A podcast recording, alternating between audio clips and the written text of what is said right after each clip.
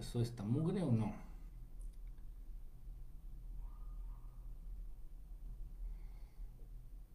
Mm.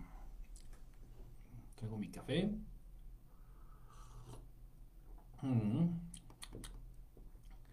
Empezamos un poquito más temprano de lo habitual.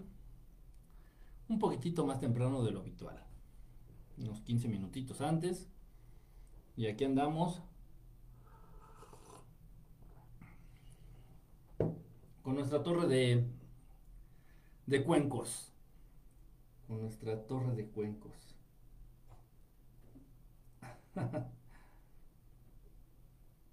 Ahí están. Este, pues no sé si ya empezó o no. O no. Ah, creo que ya, ya estoy viendo unos mensajes, esto quiere decir que ya estamos al aire, ya empezamos. Saludos a todos los que están conectándose.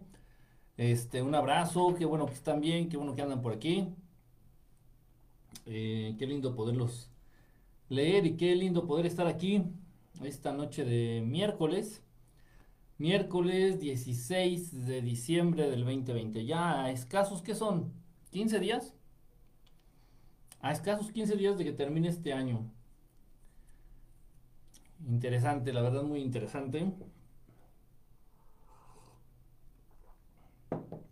No se me hace interesante el hecho de que vaya a terminar otro ciclo, un año.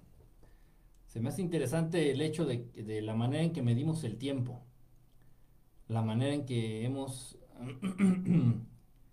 la manera en que nos han acostumbrado a entender el tiempo, a medirlo. A medirlo. Y bueno, con estos 12 meses, no sé por qué fueron 12 a final de cuentas, quién sabe. Este, no, no, tuvieron ni siquiera la decencia de cambiarles el nombre a los meses. Simplemente, eh,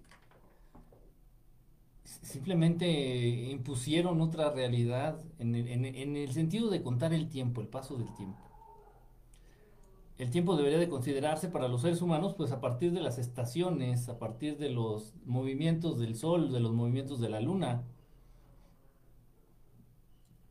Y dependiendo de cuántos ciclos lunares hay en un año, este, ese tipo de cosas. O las cosechas, tal vez.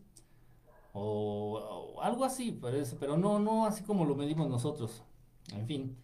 Pero hay muchos intereses detrás, ¿no? Hay muchos intereses detrás. Eh, es importante sacar a los seres humanos de sus ritmos biológicos. Entonces, por eso es que un mes tiene un nombre, otro mes tiene otro nombre, otro mes tiene otro nombre. Por eso es que un mes tiene 28 días, otro mes tiene 30, otro tiene 31, y es un desmadre. dices, bueno, ¿y por qué esto es de esta manera? No hay una justificación específica, una justificación científica, una justificación válida, simplemente fue porque así se, les hincharon sus pinches huevos, simplemente fue porque así se les ocurrió, simplemente fue, ha sido todo esto de los meses, todo esto del año, todo esto de contar el paso de los días, de las semanas y los meses de esta manera, ha sido siempre a capricho de unos cuantos hijos de puta, de un puñadito de hijos de puta que han tenido en su momento muchísimo poder en el mundo. Y bueno, tan fácil como que este el mes de julio se llama así por, por un emperador que llevaba ese nombre. Julio. Este agosto, del mismo modo. Entonces se han nombrado los meses que se inventaron de acuerdo a capricho de unos cuantos hijos de puta en el mundo para que vean lo certero y lo fiable y lo exacto que es este calendario mierdero. Luego era era este septiembre, septiembre, porque era el mes séptimo, el séptimo mes. en Corea, no sé si saben ustedes, ¿es, en coreano o en, en, déjenme ver en dónde. Ah, creo que es en coreano. En coreano Enero se llama, ¿cómo se dice enero en, coreano? Literal se dice mes 1. En coreano febrero se llama mes 2, o sea, obviamente dicho en coreano, no sé cómo, no me acuerdo cómo se dice. Eh, marzo se dice mes 3, y así va, tiene una lógica muy, muy entendible. Este, pero, mm, ok, y era del mismo modo, acá de este lado era del mismo modo. Entonces septiembre era septiembre porque era el séptimo mes. Octubre es de octavo, octavo, octubre. Septiembre, octubre, noviembre, noviembre de nueve, de noveno, séptimo, octavo, noveno, de, diciembre de décimo. Entonces eran, nada más llegaba a 10 meses el año. Llegaba a 10 meses nada más el año, antes. Y los nombres eran así, precisamente. Pero repito, nunca faltó el hijo de puta, el, que a capricho le cambió el nombre, alargó los meses, acortó los meses. Repito, la única intención es, todo, todo mundo piensa que es por el dinero. Estamos aferrados a pensar que todo es por el dinero. No, no, no. Simplemente es para sacar de sus ciclos biológicos a los seres humanos. Es para que las mujeres no empaten su ciclo menstrual con los ciclos lunares es para que los hombres en general, hombres y mujeres, estén eh, cansados, estén confundidos, para que enfermen, para que no estén en sincronía con la naturaleza. Todo esto lo hacen para que el ser humano no esté en sincronía con la naturaleza.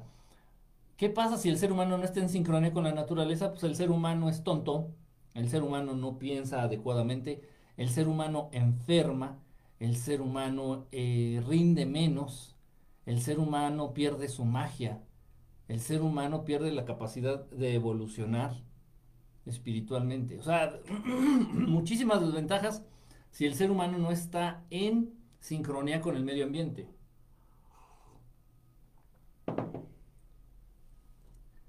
Se dice por ahí, y bueno, créanme que de pronto cuesta trabajo.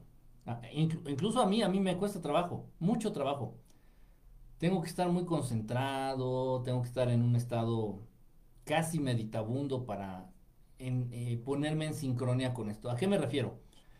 Que todos nosotros deberíamos de tener la capacidad de saber en qué fase se encuentra la luna. Porque la luna nos afecta directamente y más a las mujeres. Las mujeres se rigen por la luna ambos, obviamente, la luna y el sol, hombres y mujeres se, rigen por la luna y por el sol, pero los hombres se rigen más por el sol, si lo queremos ver así, y las mujeres se rigen más por la luna. Entonces todos los seres humanos deberían de tener la capacidad de saber, simplemente con sentir sus cuerpos, en qué fase se encuentra la luna. Pero esto no es posible. No es posible porque estás distraído viendo los videos de Yuya en YouTube, estás distraído viendo este, cómo menean las nalgas en TikTok, estás distraído viendo cómo se drogan en Periscope, estás distraído viendo cómo sacas más dinero o a quién te chingas o a ver... Entonces todo el mundo vive distraído, vives distraído viendo si funciona la dieta, si, si no funciona. Entonces, está complicado, está complicado. Ah, bueno, vamos a leer ya los mensajes. Dice por acá Connie, buenas noches, buenas noches, gracias por compartir. Diego Larrañaga, hermano, ¿cómo andas? Ali, un abrazo y un besote allá hasta Argentina. Pati Juárez, saludos. Hola, buenas noches, dice Marta Duarte. Yarco, saludos y buenas noches. José González, saludos. Ya supiste que van a finiquitar Periscope. Ojalá y no se pierdan el material tan interesante que tienes ahí. voy a pedirle voy a pedirle un gran favor a algunas personitas para que me descarguen todo lo que se pueda del canal de Periscope. A ver qué podemos rescatar, ojalá podamos rescatar la mayoría. Y lo vamos a organizar en un canal de, de YouTube que ya existe, que se llama Verdad Estelar Live, Verdad Estelar Live. Ya existe este canal, si no están suscritos vayan y suscríbanse porque vamos a estar subiendo próximamente todos los programas todos, todos, todos los programas que podamos rescatar, todos los programas viejitos que podamos rescatar de Periscope y de otros lugares. Eh, no nada más en Periscope, igual algunas participaciones en algunos programas de radio, de tele, este, algunas entrevistas, todo lo que tengamos de material viejito lo vamos a ir subiendo ahí al canal de Verdad Estelar Live, de live, de en vivo, cosa así. Entonces, vayan y suscríbanse, ya, es, ya existe este canal, ahí vamos a estar subiendo este material. Una tristeza, la verdad, sí me pone tristeza y me... sí me entristece, siendo honestos, eh, que desaparezca Periscope. Es una plataforma a la cual yo, pues, eh, le tomé mucho cariño, de verdad. Yo en la, en la primera plataforma donde empecé fue YouTube, con el proyecto anterior a este. Pero nunca hubo la calidez en YouTube, nunca hubo la calidez, nunca hubo el acercamiento, nunca hubo la oportunidad de conocer tanto a la gente, nunca hubo esa capacidad de hacer un, un, un grupo, un, no sé cómo llamarlo, un club, si lo quieren llamar así. Nunca hubo esa posibilidad en YouTube. Eso sucedió hasta que conocí Periscope, hasta que entré a Periscope. Yo empecé a utilizar Periscope con el proyecto de Verdad Estelar casi cuando Periscope empezó también. Cuando Periscope recién salió, yo empecé a usarlo para hacer mis transmisiones y bueno, ahí conocí a muchos, incluso a muchos de ustedes que a la fecha siguen aquí, muchos de ustedes nos conocemos de Periscope. Entonces, pues sí le agarré mucho, mucho afecto, mucho cariño, mucho apego a, la aplicación de Periscope. Es una lástima, la verdad, se me hace raro que Facebook, comprando absolutamente todo, todo, todo, o sea, Facebook ya compró el WhatsApp, Facebook ya compró Instagram, Facebook ya está comprando Spotify, eh, Facebook está comprando todo, está monopolizando, igual que está haciendo, igual que ya hizo el, grandísimo hijo de puta de Disney, lo mismo está haciendo Facebook. Pero tiene sus excepciones, muy raras excepciones. Por ejemplo, Snapchat, Snapchat se llama así, Snap, Snapchat, ¿no? Una cosa así. Yo casi nunca lo usé, la verdad. Pero ya murió. ¿Por qué? Porque Facebook no lo compró. Esa es la realidad. Este. Y lo mismo le, le está pasando a Periscope. Periscope va a desaparecer y va a morir. ¿Por qué? Porque Facebook no lo compró. Y también ya tiene sus días contados este Twitter. Detrás de Periscope se va Twitter ya es casi una realidad, ya es un hecho. Y dentro de muy poco también YouTube.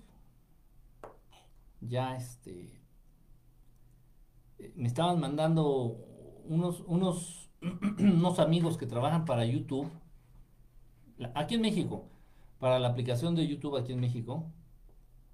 Y me estaban diciendo que los números de YouTube ya están por los suelos. Ya, es más, van a reducir eh, las tarifas de, que tiene para pagarle a los youtubers, las va a bajar todavía más YouTube. Eh, está poniendo más trabas para poder pagarles. Mi canal no está monetizado. Mi canal de YouTube, ya ustedes lo saben, no está monetizado. A mí me viene valiendo madre eso. Pero hay mucha gente que vive de eso. Hay mucha gente que vive de la monetización de YouTube. Y YouTube, la aplicación se las está viendo verdaderamente negras, negras, súper difícil para poder seguir manteniéndose. Y bueno, tiene que ser, tiene que ser simplemente y ya con la aplicación esta que sacaron los chinos de TikTok, está arrasando, se los está llevando, los, los está desapareciendo y en parte me alegra, en parte me alegra y lo digo honestamente, me alegra porque YouTube abusó por mucho tiempo. Mucho tiempo estuvo abusando. YouTube eh, impuso sus leyes, sus reglas, aunque fueran lo más estúpidas y lo más incoherentes. YouTube tomó mucha ventaja de la gente. YouTube se aprovechó mucho de la gente. YouTube censuró muchísimo. YouTube creía que era intocable y se está yendo a la mierda directamente. Qué bueno, qué bueno. Todos los imperios terminan por extinguirse todos. Dice por acá, em, saludos. Mar Azul desde Austin, Texas, saludos. Silvina, allá hasta Argentina, saludos también, un abrazo. Hola, Kike, buenas noches, dice Gabriel DS. Aguilar Ernesto, saludos, buenas noches a todos. Saludos, Emanuel Espinosa, Verónica Resendiz, buenas noches. Roberto Ángel Sotelo Hernández, buenas noches, ¿cómo anda Robert? Aguilar Ernesto, ya casi la era de Acuario. Se ponen unos mensajitos que no me dejan leer. Dice Luis, adiós Periscope. Sí, sí, sí, qué feo. Qué feo. Quisiera hacer Facebook para comprar Periscope. Así, con hartos huevos. Y hacerle la competencia directa a TikTok y me lo chingaba. Pero no soy Facebook. Saludos, Katy, Niavi, Niavi, un besote para Katy, Niavi, Niavi. ¿Cómo andas, Katy? Este, qué bonito verte por acá. Y el calendario azteca, bien, bien, gracias. Ahí anda, ahí anda. Ya sabes, creciendo la familia. Buenas noches, mi general Miguel, Miguel Billot Deyes. Miguel Billot Deyes. Julio César no era emperador, fue un usurpador. Oh, bueno, pues, vamos a hablar de política de, la antigua Roma. Dice, este, igual, este, cosa el otro marihuano? Uno que hizo, este, senador a su caballo y el de las orgías, ah, Calígula. No mames, ese sí, ese sí. Dice, el primer emperador fue Augusto, el nombre del mes, agosto, exactamente. Dice, buenas noches, Gurs Saldaña, saludos. Patiel, ¿cómo andas, Patiel? Besote y un abrazo, Patiel. Vero, ¿y tú qué sabes? ¿Esto te revelas? ¿Cómo? ¿Y tú qué sabes? ¿Esto te revelas? No entendí, no entendí qué es lo que sé y qué me revelo. Yo no me revelo. No me revelo, revelarse no te lleva a nada. No, para nada. Yo nunca incito a nadie que se revele, a nadie. A nadie. No, lo que tenemos que hacer es, es que si yo me revelo, estoy poniendo ese ejemplo y de alguna manera directa o indirecta es como incitar a la gente a que haga lo mismo, pero no, no va por ahí. O sea, mi postura es siempre ante cualquier situación entender esa situación Entender los pros, entender los contras, entender los porqués. Y ya con eso que cada quien tome la decisión que quiera y la que más le convenga. Nada más. Pero no, revelarnos no, no lleva a nada. no para nada. Nunca, nunca revelarse ha traído algo bueno. Y por ahí alguien va a ser lo suficientemente tonto para decir, pues cómo no, pues la, la rebelión de la revolución, de la revolución mexicana. Revolución, revolucionar, revolución significa vuelta. Entonces estábamos aquí en la mierda, vino la revolución, o sea, la vuelta, vino la revolución y volvimos a quedar en el mismo lugar. Y así en todos los países, ¿eh? No es cierto, Quique, porque con la revolución se fue el porfiriato y la dictadura. Ay, perdón, y llegó la dictadura del PRI, que fue aún peor y más culera y más hija de la chingada. Ay, no, si Dios bendiga la revolución mexicana. O la revolución cubana. O a la revolución gringa también. A la independencia gringa. O sea, es la misma mierda. Y rebelarse nunca ha funcionado. Es más, es más, no vayamos lejos. Ustedes de de chamacos y de adolescentes. Si se rebelaban con sus papás, les rompían el hocico. rebelarte nunca funciona, nunca, nunca, nunca, nunca, nunca. No es la solución, no es ni siquiera una solución, no, no, ni siquiera se tiene que contemplar el rebelarse. No va por ahí. Dice, el ser humano no es que sea pendejo. ¡Ah! Déjate, acabo de leer, Katy. Pero a veces sí lo es. Ah, ah, ándele, ándele. Lo que falta al ser humano es la conciencia de saber que, qué es el mal y qué es el bien. Amor, odio, respeto, ego. Anda, andamos muy perdidos, Katy, andamos muy perdidos. Eso, eso ni quien lo discuta. Agosto, el mes más bonito. de seguro cumples años en agosto. Seguro. Sí, cierto, dice este Ovini. Salúdame desde Toluca City. Un abrazo ya hasta Toluca, Katy. Este, ya tiene tanto que no voy a Toluca. Tiene tanto, tanto, tanto. La última vez que fui a Toluca fui al Nevado de Toluca. Allá arriba del, volcán, donde están las lagunas. Este, qué bonito lugar. Y tenía nieve, había nieve, había nieve. Me compré el Bath, Bath Mate. ¿Qué es eso? No entendí. ¿Qué es un Bath, Bath Mate? Ah, pero nada más he perdido tres años de mi vida. ¿Eso qué es? Todo llega a su fin. Hoy luna nueva. Dice Miguel Muñoz que hoy es luna nueva porque nada cerró sus ojos, sintió su cuerpo y supo que era luna nueva. Así deberíamos de hacerle. Así deberíamos de hacerle. Dice, transmite por Twitch. Yo te conocí en Periscope. Sí, muchos de ustedes nos conocimos en Periscope. Saludos a todos, dice Casper el Casperiano. Vámonos a Daily Motion. Esa es francesa, me parece, ¿no? Si no mal recuerdo. A YouTube censura hasta hoy día. Sí, no, y ya, o sea, ya YouTube ya sabe, YouTube que ya está en el proceso de desaparecer. O sea, ya no hay vuelta atrás, ya no va a decir YouTube, ah, le voy a echar las ganas y no, ya YouTube ya está consciente de que está en franca caída, ya en caída libre ya nada lo va a detener. Nada, nada, nada, nada.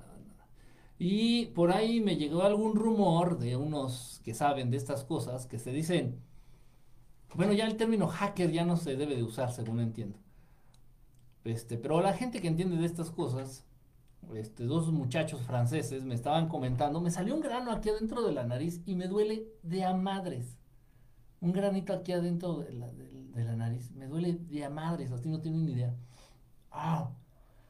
Total, entonces estos chavillos franceses me estaban comentando que China, al darse cuenta del éxito de TikTok, va a sacar otra aplicación hermanita de TikTok, similar, si no es que idéntica a YouTube.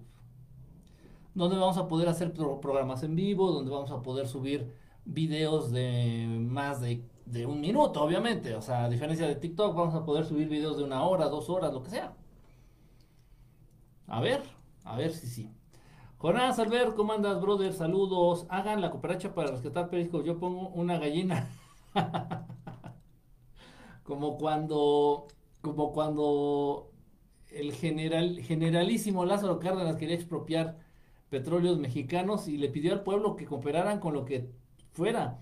Y toda la gente, como era pueblo humilde, más, más humilde que en la actualidad, era pueblo de gente trabajadora del campo, era gente este, que cuidaba animales de granja, era gente que cultivaba la tierra, pues el pueblo, para ayudar a Lázaro Cárdenas a expropiar el petróleo, le, llevó, le llevaban gallinas, en serio, en ¿eh? cotorreo, le llevaban gallinas, le llevaban bolsas así, costales de papas o, bolsas con jitomates, en serio, ¿eh? En serio. Muchos se acostumbraban los dientes de oro y esto es una historia de la vida real. Por ahí, alguno de mis este, ancestros, por parte de, mi madre, este, y se acostumbraban mucho los dientes de oro. Entonces, para ayudar al, al general Lázaro Cárdenas, muchos se quitaron sus dientes de oro y los donaron para la causa, para crear Pemex y que Pemex fuera de los mexicanos. Claro que esto de ya Peña Nieto le vino valiendo una arquete chingadísima madre. Bueno, desde el pinche pelón mierdero de Salinas, pero bueno, esa ya es otra historia. Dice por acá, Juan Carlos anda muy amoroso, ya llegó por acá. Augusto, yo soy Gus, Gus Tlacaelo en Periscope. Uh, sí, sí, sí te ubico, sí te ubico, sí, claro, neta, ¿eh? Sí te ubico. El, el nombrecito de Gustla es, sí, ya es. Mándanos besos. No, a ti no. Por cochino. Lovecraft, saludos, buenas noches, buenas noches. ¿En qué año iniciaste a transmitir en Periscope? Uf, como por el 2015. O antes. 2015 creo. Un poquito antes. El año en que salió Periscope es el año en que yo empecé a transmitir por Periscope.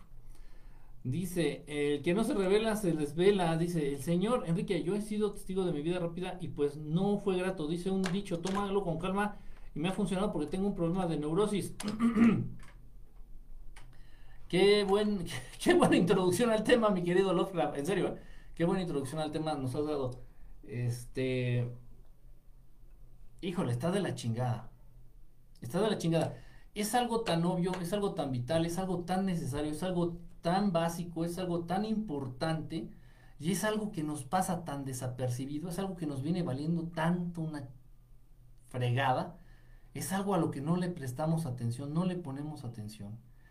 Es una situación que dejamos eh, como cuando en la película de, de Náufrago, Cast Away en inglés, la película de Náufrago con este Tom Hanks, cuando está en medio del mar en su balsa hecha de, palitos y de palmas y se rinde, se rinde este Tom Hanks, dice, a la mierda con todo, ya me morí aquí en, medio del mar, ya la chingada, entonces agarra los remos, ya después de que perdió a Wilson, esa escena en donde todos lloramos, todos enjugamos la lágrima. Entonces, ya perdió a Wilson, ya se ve que la balsa ya está a punto de destruirse, ya él ya sabe que ya valió, presiente que ya valió madres. Entonces agarra los remos y los deja en el mar y los deja ir. Y que la corriente lo lleve hacia donde, donde sea. Que la corriente del mar, mar adentro lo, lo mueva y lo lleve hacia donde ya no le interesa. Así vive el ser humano. En este sentido, específicamente hablando del título de la transmisión de ahorita, que es extremadamente importante. Y nadie, ninguno de ustedes, se ha puesto a pensar o a poner en duda esas corrientes que nos están llevando hacia lo que somos actualmente la mayoría. Entonces, se trata, se trata precisamente de vivir la vida apresurados, de vivir la vida deprisa, de vivir la vida automatizados, de vivir la vida rápido, en chinga, ya, ya, ya, lo que sigue, ¿qué más? Ya, lo que sigue, sí, ya, ajá, sí, que luego, ajá, y luego, ajá, sí, ya, rápido, rápido, sí, luego, ¿qué más? Sí, ya, rápido.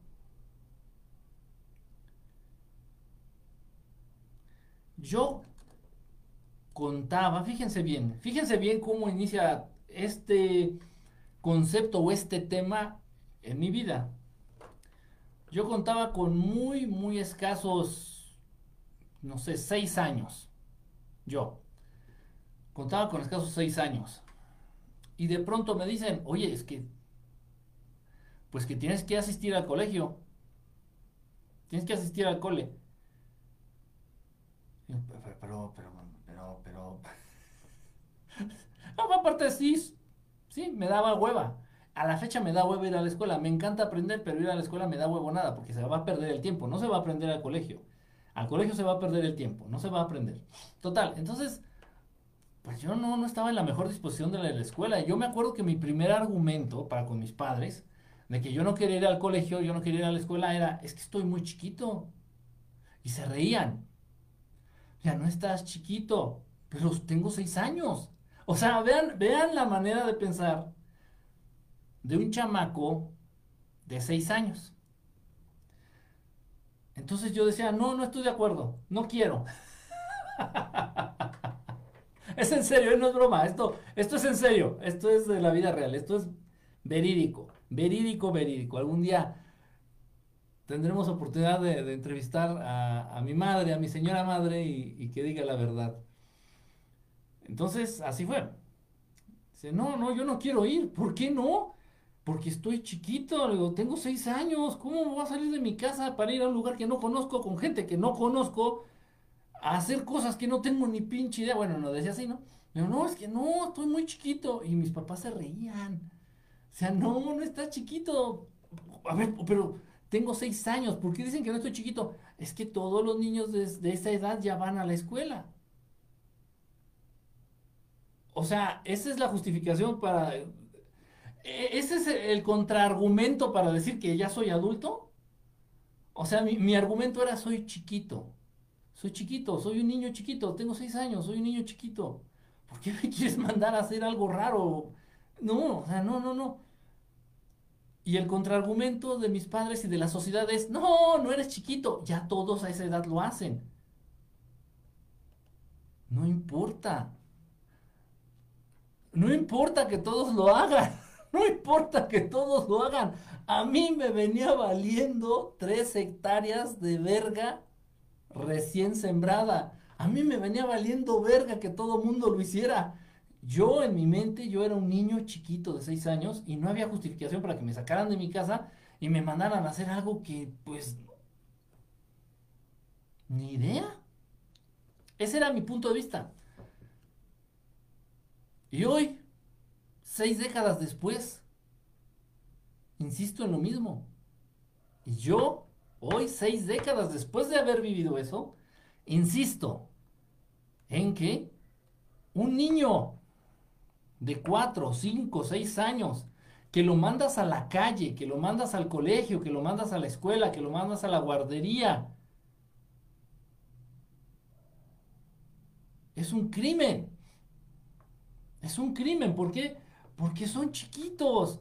Están muy chiquitos. Los niños están tiernos, están tiernitos, están chiquitos.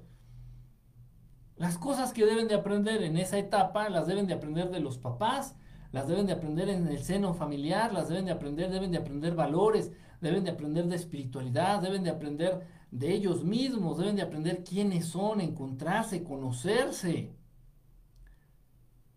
Aprender a respetar a los demás. Yo no voy a mandar a mi hijo a la escuela este, si sé que es, es, un probable bullying, le rompo la madre, le rompo el hocico, aunque la generación de cristal se esté persinando y por mí píquense la cola, váyanse a chingar a su madre. Yo no voy a permitir que uno que fuera mi hijo en el colegio tuviera tendencias de hacer bullying a otro. Ahí mismo le rompo su puta madre. Pero para evitar eso le tengo que yo enseñar a este hijo mío tolerancia, respeto, amor hacia el prójimo, empatía, todo eso en el seno del hogar, en el seno de la familia. Y eso se aprende en la edad más temprana de la vida, en las edades más tempranas de la vida a los 3, 4, 5, desde que naces, a los 6, 7 años. Entonces, hoy sigo diciendo lo mismo. Pero ¿cuál? Aquí, y aquí viene la pregunta. Y aquí viene la pregunta. ¿Cuál es la pinche prisa? ¿Cuál es la pinche prisa? En este sentido, hablando de la escuela, estamos acelerando, o sea, al gobierno le mama, al gobierno le, le importa que rápido, rápido, a chingar a tu madre. Órale, ya, ya, ya, ya medio, ya, ya respiras por ti mismo. Órale, ya, a la guardería, a chingar a su madre. Ya tienes 40 días de nacido. Escuchen lo que estoy diciendo. Escuchen lo que estoy diciendo. Escuchen. Ya sé que ya eh, se han naturalizado con esta situación y con este tema. Escuchen lo que estoy diciendo. A ver, niño, niña, ya tienes 40 días de nacido, ya puedes respirar por ti mismo. A la guardería. Órale, a chingar a tu madre, a la guardería. ¿Por qué? Pues ya, para que de una vez vayas aprendiendo a socializar, para que de una vez vayas aprendiendo, para que de una vez te vayas adaptando a los 40 días de nacido.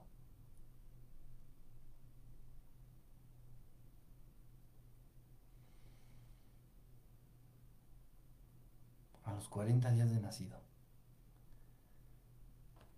Y le urge, le urge, le urge. O sea, este, esta rapidez, esta urgencia, esta velocidad, a esta velocidad del ritmo de vida actual para los seres humanos que les imponen, le conviene mucho a los que están arriba. Y no nada más me refiero a los Illuminati, a los Anunnaki, a los... No, no, no, no, y a los gobiernos de los países también. Pero por supuesto, pero por supuesto. Los, los seres, fíjense lo que les voy a decir, algo, algo muy interesante. Dentro, específicamente de este, de este punto que estamos hablando de vivir deprisa. Ojo, específicamente en este punto, los seres humanos más capaces de cualquier cosa, de lo que sea. Los seres humanos con mayor sensibilidad, los seres humanos con más luz en su interior, y los seres humanos más con la capacidad de ser más felices y de hacer felices a otros son aquellos seres humanos que crecieron o que crecen en un seno familiar fuerte y unido.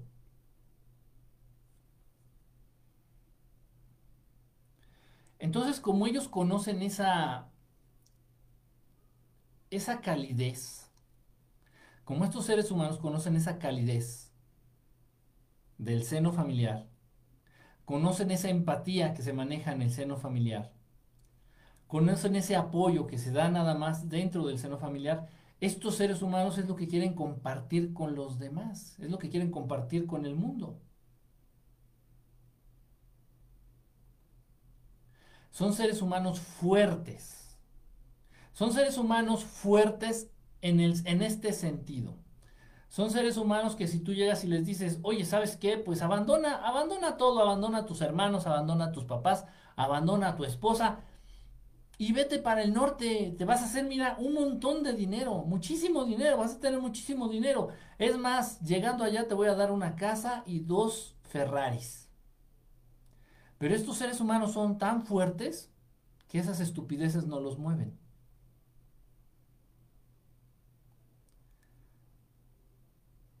No, no, no tambalean sus cimientos. Dicen, Ferraris, ¿para qué quiero eso? Una casa allá, ¿para qué quiero eso? No, gracias. A la madre. A ver, espérame, espérame. Estás hablando de seres humanos que no van a menear las nalgas a cambio de dinero. Entonces, ¿cómo los vamos a manipular? A través del miedo. Pues estos seres humanos también, como son fuertes, los seres humanos que crecen dentro de un, seno familiar unido, los seres humanos que crecen eh, con cierta cercanía hacia sus padres, hacia sus hermanos, a edades más, más adultas, más, más avanzadas, no, no de tan niños que los separen y cada quien haga su vida. Son muchos conceptos eh, de aquí de lo que estamos hablando, son muchas cosas, muy, muchas, muchas cosas. En el momento en el que un ser humano se despega, se empieza a entender como individuo, o sea, individualidad. Individuo uno. Y aquí se vienen muchos, muchas situaciones adversas. Son más las situaciones adversas que las situaciones positivas. Porque esto te da la idea de que estás solo. Estás solo, estás solo. Y les voy a platicar algo, y esto es verdad. A mí me tocó mucho tiempo eh, tal vez entender esto. Sí te genera, te genera hasta cierto punto un sentimiento de soledad y de vulnerabilidad. ¿A qué me refiero? Cuando tú eres niño y te tocó vivir en la gran ciudad, entonces ves que tu papá se va a trabajar en la mañana. O sea, a ver, somos individuos, cada quien es un individuo individual, cada quien hace su desmadre, cada quien se rasca con sus pinches uñas. Yo me voy a trabajar. Oye, papá, ¿y de qué trabajas? No, no, no, yo soy ingeniero en una empresa. Trabajo de ingeniero en una empresa. Oye, ¿te, puedo ir a ayudar, papá? No, no, no, no, tienes que ser ingeniero para, para ir. Aparte no te van a dejar ahí a entrar a mi trabajo. No, ¿cómo crees? Vete a la escuela. Individuos, individuales, individualidad. Papá es ingeniero, se va a ingenieriar. Yo soy estudiante, pues me voy según a estudiar. Individuos.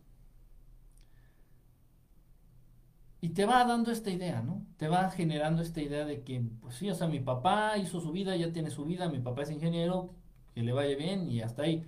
Yo no soy nada. Ni tengo nada, ni sé hacer nada. Y si quiero estar como él, tengo que ser ingeniero. No me queda de otra más que seguir en la escuela. Ok, es una situación, es una... Entiendan, por favor, esto es muy importante. Ahora bien, la gente, la gente que le tocó vivir en el campo, se para temprano el papá, Ahora sí, vieja, voy a tratar de sembrar este los jitomates. voy a tratar de sembrar los jitomates. A darle rápido a las 5 de la mañana antes de que pegue el cabrón el sol porque se siente de la chingada. Y se para el niño, le dice, oye papá, ¿qué vas a hacer? Voy a trabajar, hijo. ¿Qué vas a hacer? A sembrar jitomates, ¿te puedo ayudar? De hecho, te iba a despertar. Ándale, párate rápido, rápido y me ayudas. Tú vas arando la tierra, vas picando la tierra, vas arando, y yo voy poniendo las semillitas, no sé, cualquier cosa. No es la actividad en sí, entiendan. No estoy diciendo es mejor el ingeniero o es mejor el, el agricultor. No, no, eso es tonto. No, eso no tiene que ver nada. Sino la perspectiva que se da dentro de los seres más pequeños, que son los más vulnerables, en este caso, en su psique o en su mente, en sus sentimientos o en sus emociones. Entonces el niño sabe que está con su papá, el niño del, campo sabe que está con su papá, que en un momento dado le puede ayudar, ese niño se siente útil y ese niño está fortaleciendo unas áreas importantes, muy importantes, y esas áreas en donde este niño del campo se está fortaleciendo son las que no quiere el gobierno que se fortalezcan los demás. Entonces quieren dar esta idea y este sentido de individuos, de individualidad, desde muy temprana edad, desde muy temprana edad. Y, hasta se dice, ¿no? Hay esta frase, dice, no, no, naciste solo y no, yo es que tengo, fuimos triates, somos tres hermanos y nacimos al mismo tiempo. No, son mamadas, naciste solo. Esta idea, tienes que ir a la escuela cada quien tiene sus actividades, hijo. Mamá tiene que hacer esto, papá tiene que hacer esto y tú tienes que irte a la escuela y que todos somos individuos únicos, solos, estamos solos, estamos solos, en un momento dado estamos solos y generar, eh, alimentar, programar esa idea en la mente de todos, de las mayorías, porque las mayorías viven en las ciudades, las mayorías viven bajo el régimen y bajo las reglas y las leyes de estos hijos de gran puta que se creen dueños de la raza humana. Y todos ustedes tal vez no se no se han detenido por este mismo ritmo de vida rápido. Todos ustedes si crecieron, tuvieron la fortuna de crecer en una familia, llevan esta idea dentro de ustedes.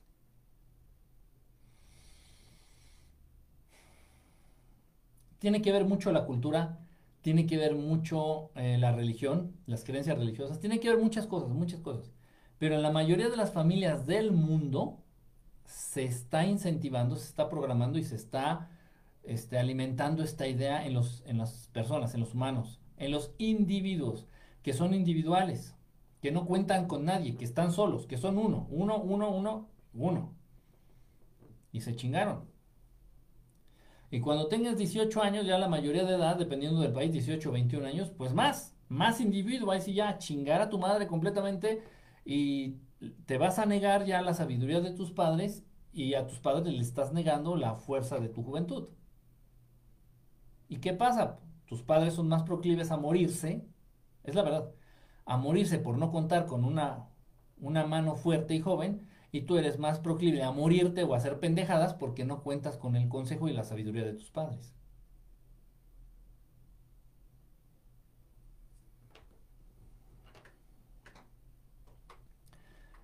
Entonces, desde los 40 días de nacidos, vámonos, vámonos rápido, vámonos a la guardería. Rapidito. Rapidito, rapidito, rapidito. Hay que empezar a adaptarse, empezar a vivir, empezar a ser individuo. Incluso, incluso, no sé si ustedes han escuchado esta súper estupidez, súper pendejada, súper sin sentido, en donde hay muchas mamás, o perdón, donde hay muchas futuras mamás que están muy... Eh, preocupadas en estimular tempranamente a los niños.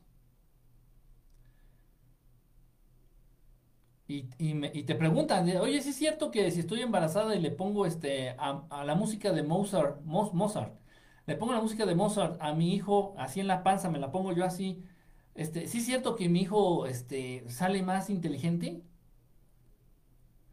¿Para qué quieres hacer eso? ¿Para qué quieres hacer eso? Para estimularlo desde ahorita, para que... No mames, espírate, no, no, no, no lo mames, no lo chingues. No estés chingando. No estés chingando. Déjalo, está en el vientre. Déjalo de chingar. Deja de mamar. Está en el vientre. Está en el vientre y ya venden cursos. Esto es neta, eso se los juro, búsquenlo, ahí están en Amazon. Los niños todavía no nacen y ya están saliendo, ya, ya, ya existe la puta mega mamada de que a través de la estimulación temprana ya venden cursos para que el niño en el vientre empiece a aprender matemáticas. No estoy jugando ya existen cursos para que estando el niño en el vientre, o sea, siendo un niño no nato, sin nacer, el niño va aprendiendo idiomas. ¿Cuál es la puta pinche chingada retorcida prisa de los putos padres? ¿Cuál es la puta prisa? ¿Cuál es la cuál es el apuro? ¿Por qué quieren imprimirle tanta velocidad a eso? Miren, Ahora, siendo honestos, ¿quieres que tu hijo acabe rápido el kinder? Quieres que tu hijo acabe rápido la primaria. Quieres que tu hijo acabe rápido la secundaria. Y si tu hijo de pronto terminara la licenciatura a los 15 años, puta madre, sería tu super orgullo. No, no, no, o sea, no te lo quisiera, te lo quisieras meter hasta por el culo, así, porque puta, no, está súper orgulloso. No se están dando ustedes cuenta que al apresurar cualquier cosa que tenga que ver con la vida, lo único que se está apresurando es la muerte. No se dan cuenta.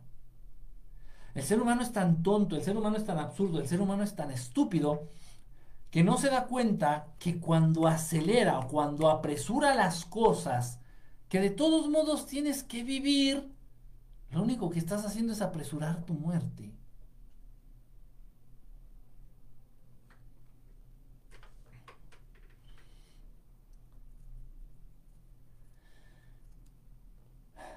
Y bueno, personas, jovencitos, adolescentes, de 15, 14, 16 años que ya tienen hijos.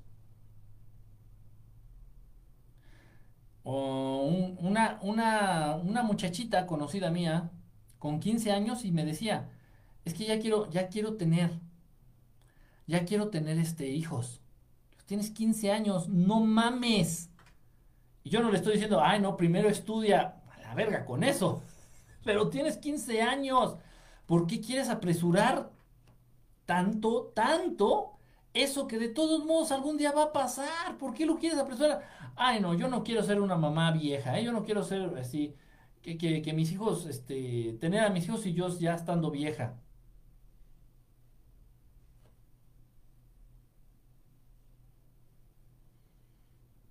Entonces apresura lo que tengas que apresurar. Y mandemos a los niños a los 5 o 4 años a la escuela. Y que tengan novio a los 12 y que salgan embarazados a los 14 o a los 15.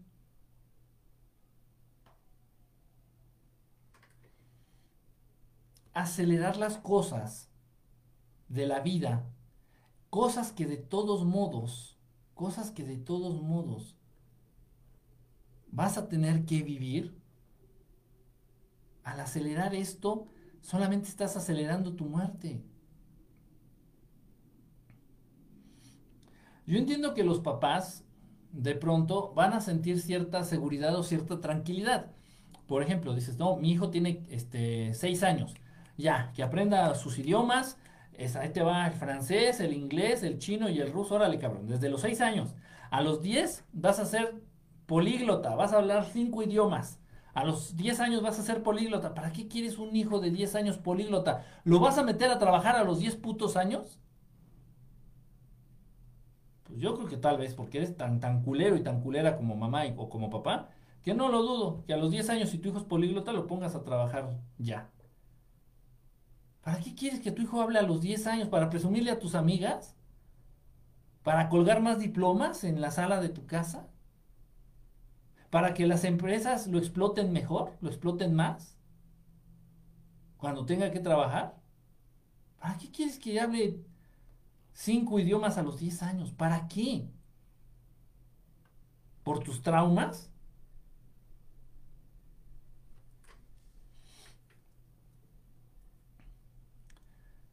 Estamos viviendo tan deprisa que nos estamos perdiendo de la vida misma. Las cosas que aceleran la vida o las situaciones que nos obligan a acelerar la vida no son la vida. El aprender a sumar, el aprender a leer, no es la vida. El aprender otro idioma no es la vida. El aprender a hacer dinero no es la vida. Todas aquellas cosas, todos aquellos factores que te orillan o te obligan a acelerar tu vida, a vivir de una manera acelerada, no son la vida en sí.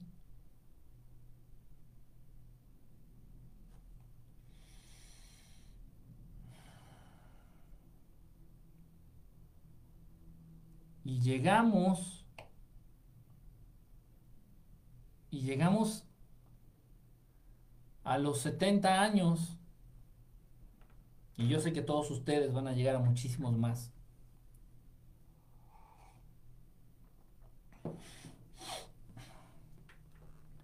Y volteas hacia atrás de tu vida, llegas a los 70 años, a los 80 años, y volteas hacia atrás y te das cuenta que estás igual de imbécil que cuando tenías 30. ¿Y qué fue la vida? ¿Y qué fue la vida? Sí, hice una casa, pero cualquier pendejo tiene una casa. No, pues tuve hijos, cualquier pendejo tiene hijos. Pero ya cuando llegan estas etapas de reflexión, estas etapas reflexivas de temas trascendentes, ya te consideras demasiado viejo.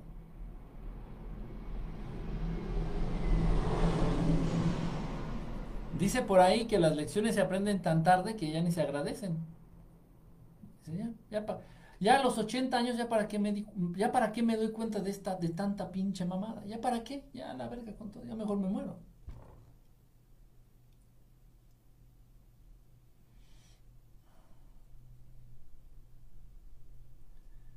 Vivimos a un ritmo muy acelerado. Muy acelerado. Las preocupaciones el miedo. Y ahorita, ahorita fíjense, ahorita les voy a poner, les voy a plantear algo bien interesante. Les voy a plantear algo bien interesante. Ah, traje mi maceta, traje una maceta. Estoy sembrando ajos. Nunca había sembrado ajos. Ajos. Ahí les traigo la macetita, ahorita se las enseño, por cierto. Ahorita me acordé. Es que está creciendo muy rápido. muy rápido. Lo estoy regando con agua piramidal. Bueno, no viene el tema, pero ahorita les presumo mi, mi plantita de ajo está creciendo bien rápido. Hablando de que se vive rápido, la planta está creciendo bien rápido. Pero hay procesos, es que por eso me acordé, porque hay procesos, precisamente, que no importa qué tanto quieras acelerar tú las cosas. Y no importa qué tanto el gobierno, el sistema o la Matrix te quiera obligar a acelerar los procesos. No importa, no importa cuánto. No importa cuánto le reces, no importa cuánto le ruegues, no importa cuánto, cuánta presión ejerzas en un arbolito, este arbolito va a crecer a su pinche ritmo. Y te chingas. Oye, no sabes qué es que a mí me interesa que los jitomates salgan mañana, porque mañana tengo que hacer la ensalada. Los sembré, los sembré hoy, pero quiero que salgan mañana ya los jitomates, porque la ensalada es para mañana. Pinches jitomates, que se apuren porque el ritmo de vida ya es de rápido, es de ya, es de rápido, es de ya, es de ya, ya, ya, ya. Y no importa lo que hagas, no importa cuántas veces mientes la madre, no importa cuánta vitamina le eches a la tierra, no importa los pinches rituales, no importa las pinches brujerías, no importa nada, te chingas. Los jitomates van a salir cuando tengan que salir.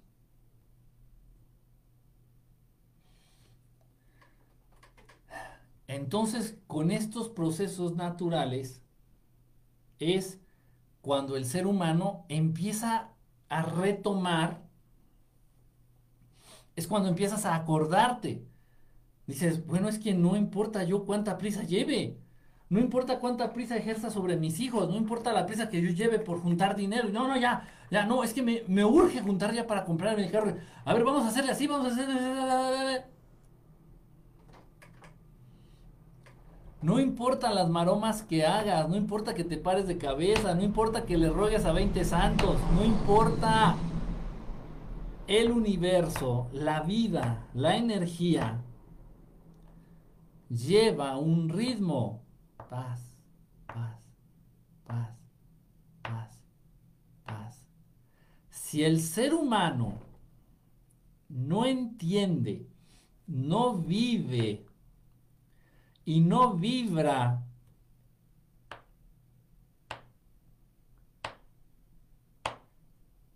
en esta velocidad del universo, el ser humano enferma. El ser humano puede enloquecer, puede perder la razón. disasociarse de la realidad. El universo va a esta velocidad.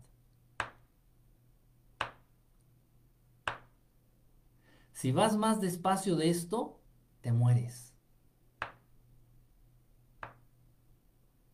¿Y sabes por qué? Porque tu corazón, ser humano, tu corazón, es muy importante que lata por lo menos a 50 latidos por minuto.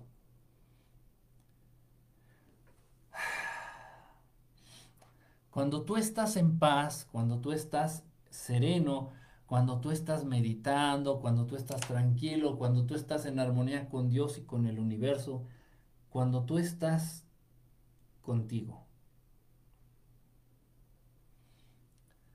Tu corazón retoma el ritmo original de latidos por minuto. Es un reloj. Es, es el único reloj que te debe de importar. Y locos, como el pinche maniático de verdad estelar, y muchos otros locos, gurús, maestros, guías espirituales, muchos pinches locos que andan por ahí, están insistiendo y chingue y chingue. A ver, por favor, relájense, por favor, vamos a meditar, por favor, es que tenemos que ralentizar. Tenemos que hacer más lento el estilo de vida, tenemos que estar más lentos, tenemos que vivir un poco más lento, tenemos que vivir más lento y más consciente. Vamos a meditar, tranquilícense, vamos a meditar. Bueno, pues mucho del objetivo de esta meditación es reducir tus ritmos vitales, reducir tu frecuencia cardíaca. Porque es únicamente, porque solamente estando en sintonía con la velocidad del universo, como vas a poder trascender, como vas a poder evolucionar, como vas a poder entender todo lo que te rodea y vas a poder sentir el árbol y vas a poder sentir la nube y vas a poder ordenarle a la nube que se acerque o que se vaya, que llueve o que se despeje. Porque solamente estando en sincronía y en sintonía con el ritmo del universo, vas a poder evolucionar en todos los sentidos. Vas a poder eh, hacer uso, echar mano de toda tu inteligencia, de toda tu capacidad. Vas a poder entender absolutamente todo. ¿Por qué el sol? ¿Por qué la luna? ¿Por qué las cosas son así? ¿Por qué yo soy así? Vas a ser más empático, más empática. Vas a preocuparte por los demás, vas a preocuparte por ti. Vas a estar en armonía. Por eso se insiste y por eso se chinga tanto, por eso es importante. Sí, son muchos factores. Hay que comer bien, hay que pensar positivamente, hay que pensar cosas buenas, hay que actuar de manera correcta. Son muchas cosas en las que tienes que estar pendiente hay que hacer ejercicio físico, pero hay que estar en paz, no hay que estar feliz. Y aquí es donde viene la gran explicación que muchos de ustedes han puesto en duda a través de mensajes y me lo han dicho abiertamente, qué bueno, no es queja, qué bueno que lo hacen. Y me dicen, oye, ¿qué este estás mal? ¿Y ¿Por? Bueno, sí estoy mal en muchas cosas, pero ¿de cuál, ¿a cuál te refieres? Estás mal, Kike. ¿Por qué? Porque tú dices que no se trata de ser feliz. Y hasta en la Biblia dice que el ser humano debe ser feliz. No sé en qué parte. ¿eh? Sí, sí, lo, les creo, pero no sé en dónde diga eso en la Biblia. Y hasta en la Biblia dice que el ser humano debe de ser feliz. Si te fijas, a ver, vamos, fíjense, fíjense, fíjense bien. Vamos a lo básico. Cuando tú eres niño y viene Navidad, y ahorita que viene Navidad, ya se acerca Navidad, entonces te despiertas el, 24, el 25, lo que sea. A mí me daban juguetes de Hanukkah, a mí me daban regalos de Hanukkah, ¿no? De Navidad. A veces me lleva a dar de Navidad también. Entonces, bueno, te despiertas eh, la, la, mañana de la Navidad y ves los regalos en el árbol ahí, los, los paquetes de juguetes allí abajo del árbol de Navidad. Y te ríes, la sonrisa, esbozas, es imposible de controlar. Los juguetes, regalos, Santa Claus, la Navidad, no, y sales, estás feliz. Y, y, muchos de ustedes podrán decir, qué bueno, qué bueno, mi hijo es feliz, qué bueno. Qué mal, pendejo. Porque cuando tu hijo está en ese estado, su corazón está... Y cuando está abriendo el regalo está...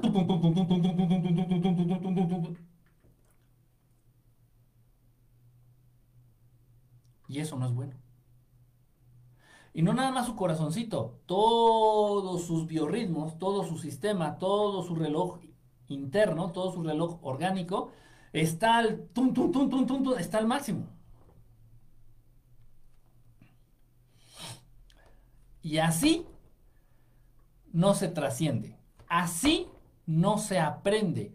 Así no se entiende. Así no se puede amar. Babosos.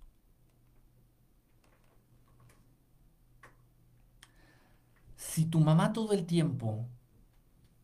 Estamos hablando de algo muy familiar ahorita.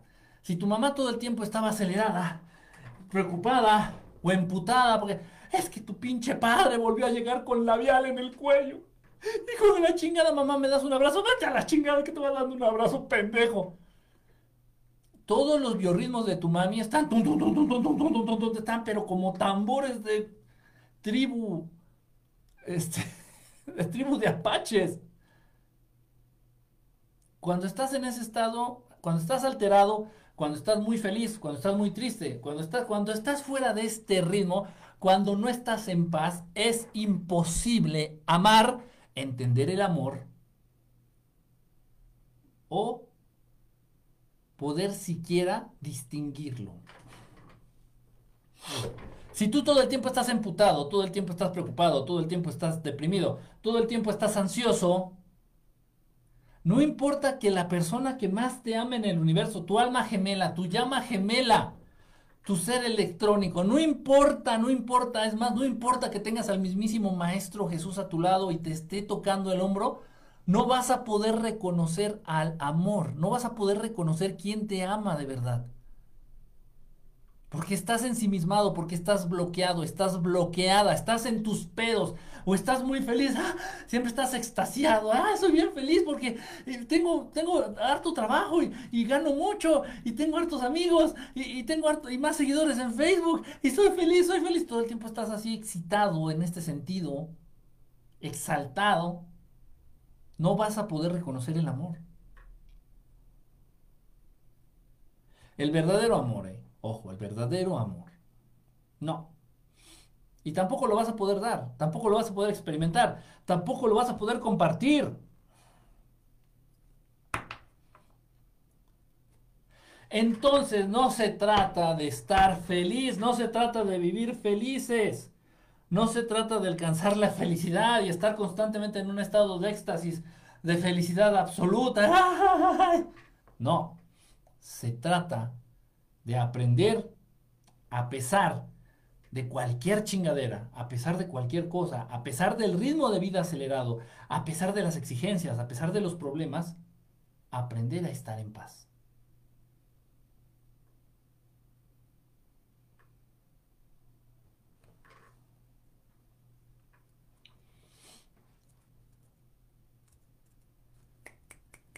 ¿Quieren que vivas así?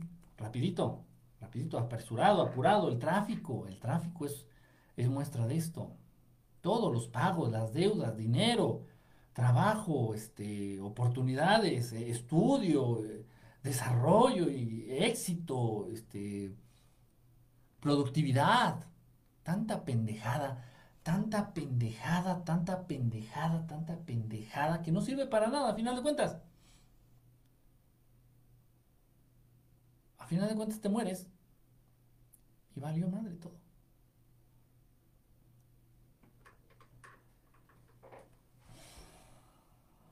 Y lo peor de todo, morirse no es tan malo. En serio. Lo peor que te puede pasar no es morirte. Todos nos vamos a morir. Eso no es malo. Lo malo es haber vivido de la chingada. Lo malo es haber vivido rápido. Lo malo es haber vivido en un estado alejado de la paz, alejado de la tranquilidad. Lo malo es haber vivido siempre en ansiedad. Lo malo es haber vivido siempre en depresión. Lo malo es haber vivido siempre bajo presión. Eso sí es grave. Eso sí es triste. ¿Se entiende?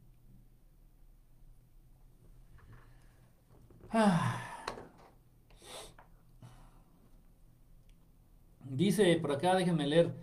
En un documental vi que los judíos pueden vivir hasta familias de 20 en una sola casa. Sí, sí, cierto. Sí, los hombres se dedican a estudiar. Fíjate, Ovini, pero el gobierno israelí, el gobierno israelí, bueno, sí, el gobierno israelí, este, le paga a los hombres que se dedican a estudiar la Torá, las escrituras, el Pentateuco, la Biblia. El gobierno te paga como que estás becado por estudiar este, estas cosas. Digo, porque tengo amigos y tengo familia allá. Y si te dedicas 100% al estudio de la Torah, te paga el gobierno por estudiar la Torah.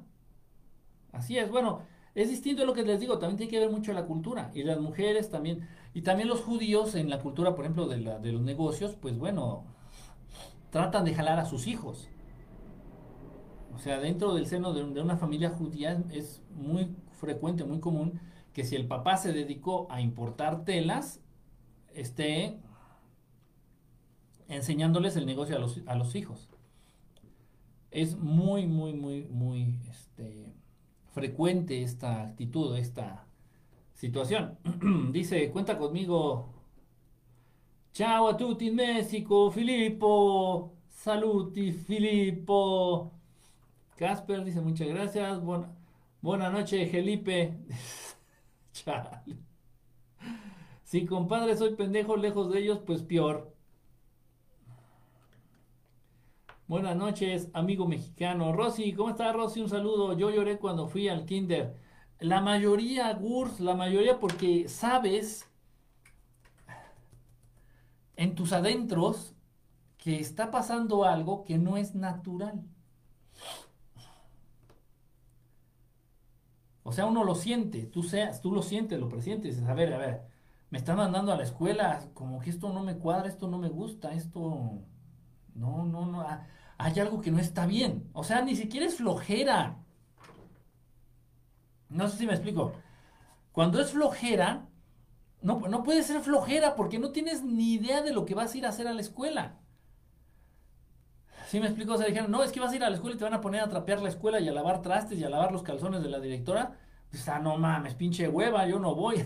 Pero no tienes ni puta idea de lo que vas a ir a la escuela, sin, a hacer a la escuela. Sin embargo, sabes que no es correcto.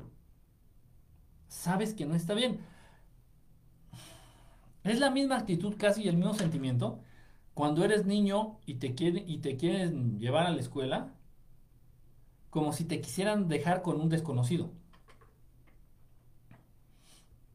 Imagínate que estás con tu mamá en la calle, así, tú estás chiquito, tú estás en la calle con tu mamá, y de pronto tu mamá le dice al primer pendejo que pase, al primer señor, oiga señor, este, llévese a mi hijo tantito, ¿no? Así es, el mismo sentimiento, no, espérate, esto no está, no, como que esto no está bien, espérate, no,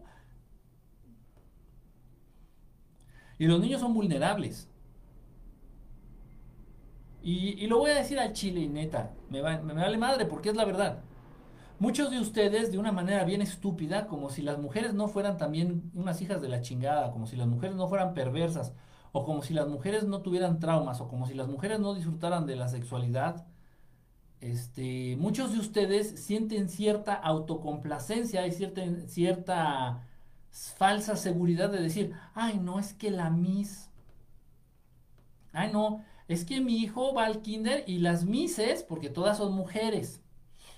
Entonces mamá, mamá pendeja, hace en su mente así una, idea pendeja, una idea estúpida, una idea ilusoria, un mundo ficticio, en donde mamá estúpida cree que las mujeres son incapaces de atentar en contra de la integridad de sus hijos, ya sea física, psicológica o sexualmente. Son maestras, son mises, son mujeres, ay, son un amor. Bueno, una mujer y el Maestro Jesús es lo mismo. Cuidado. ¿eh? Cuidado, porque muchas de las escuelas en donde yo he estado trabajando, donde llegué a trabajar, había más denuncias en contra de mujeres, de maestras, por casos de maltrato y por casos de violaciones que por maestros hombres.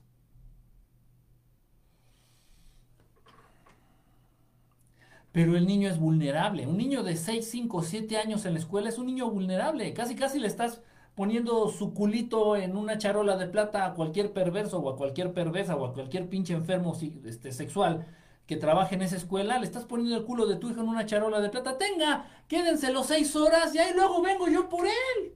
No hay pedo, yo, yo luego vengo y por él. Neta, o sea, qué tienen en la cabeza?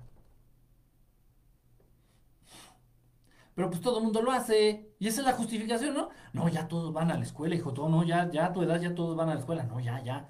¿Esa es tu justificación? No mames. No, neta, no mames. No mames. Pobre niño, no salen del vientre, sí. Casper, que estés bien, brother. Un abrazo. Sorry, no sean codos, cooperen, cooperen con las estrellas. Nada, no, no, no, no, ahí sí pueden, sí, sí pueden y si le entienden. Este, pero bueno. Dice Ali, que descanses, que estés bien, mi querido Casper. Se esposo un Ferrari, se sonó vivo o emoción. Gracias, igualmente bendiciones. Ahora hasta existe el pre-kinder. No me pases a chingar, Gabriel. No me pases a chingar. Si en el kinder nomás vas a hacerte pendejo, en el pre-kinder te vas a hacer pre-pendejo. Miren, y yo se los decía, de verdad, yo como maestro, yo como maestro se los decía y siempre lo he dicho. Digo, y se lo decía a mis alumnos. Digo, miren, ustedes están aquí jugando a que ponen atención y aprenden y yo estoy aquí jugando a que les enseño. Y las escuelas juegan a que nos pagan. Todo el mundo es una simulación. El sistema educativo en todo el mundo es una simulación pendeja. Los niños de la academia maduran muy pronto. Sí, e, eso es cierto, eso es verdad. ¿Será porque cuando duermen envueltos en periódico maduran como aguacate? Esas mamón. no, sí, pero bueno, si un niño que no tiene oportunidad de ir a la escuela, fíjate que no importa. O sea, no importa si trabajas o si vas a la escuela, lo importante es estar con tus papás. Lo importante es tener cercanía con tus papás o, con tus tutores, quienes sean tus abuelos, tus tíos, quien sea que te cuidó de chiquito. Lo importante es estar esta cercanía, hartarte, hartarte hasta vomitarte. Así que digas, ay, no mames, ya no aguanto a mis papás, ya no aguanto a mis abuelos, ya me tienen hasta acá, me tienen hasta la chingada. No mames, desde que me despierto hasta que me voy a dormir todo el pinche día con ellos, no mames, qué pinche asco. Ya, por favor, ya. Esa situación la tienen que vivir los niños, todos los humanos, hasta los 8 años, más o menos hartarse de la presencia de sus papás. Y si se puede, hacer cosas juntos, ir al, ir al gym, ir al parque, este, si papá puede llevarse al trabajo al, al niño, llevarlo al trabajo, este, hartarte, hartarse. Entonces la cercanía con los papás. No importa si vas a la escuela o no, esas son pendejadas, eso no importa. Lo importante es esa cercanía que es precisamente lo que evita el ritmo de vida acelerado. Oye, papá, ¿me das un abrazo? No puedes, ya me voy, ya me voy, porque si no se me hace tarde, vieja, nos vemos al ratito, ¿eh? Sale, pues, este, ay, haz tu tarea y, y, ahí nos vemos. Y ya, ¿creen que ya cumplieron como papás? Nada más a decirle al niño que haga su tarea y que nos vemos al rato en la noche. ¿Eso es ser un papá? ¿Eso es, ¿Eso es ser un papá? Y las mamás igual. Muchas, bueno, ya no tanto, pero bueno, todavía cuando las mamás tenían la oportunidad de quedarse en casa, las mamás estaban todas pinches estresadas. por, por, la cantidad de ropa que tenían que lavar, por la cantidad de trastes que tenían de lavar, porque tenían que ayudar al niño con la tarea, porque es un chingo, un puteral de cosas que hacer y cumplir para poder ser aceptado de manera correcta en esta sociedad, para poderte sentir parte de esta sociedad, para poderte sentir que encajas, que perteneces a la sociedad, para que no te vaya a criticar la suegra, para que no te vayan a criticar las, las cuñadas, para que no te vaya a criticar la vecina, para que tu esposo no se vaya a encontrar una, a una mujer que sea más chingona que tú, que coja más rico que tú, que lave la ropa más chingón que tú, que cocine mejor que tú y te deje con todo y tu hijo. Entonces, mamá, aunque se quede en casa, también está toda pinche estresada. Oye, mamá, dame un abrazo. Espérame, hijo, espérame, tengo un chingo que lavar. Ahorita traigo clarasol en las manos. Espérame, no, ahorita no puedo. Espérame, al ratito me acuerdas.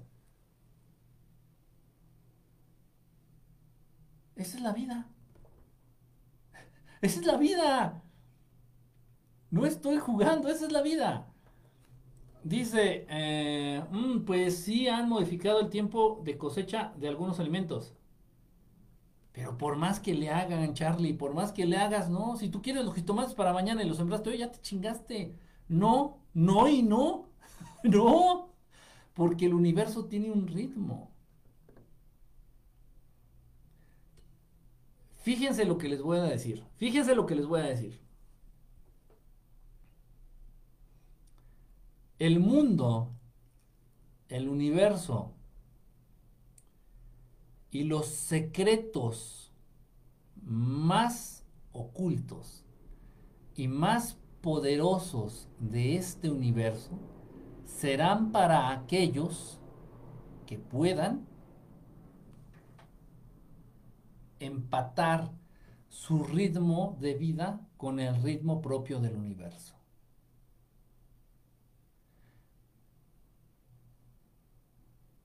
Las verdades más, más trascendentes, el conocimiento más importante, solamente será para aquellos que puedan ir y vivir al mismo ritmo del universo.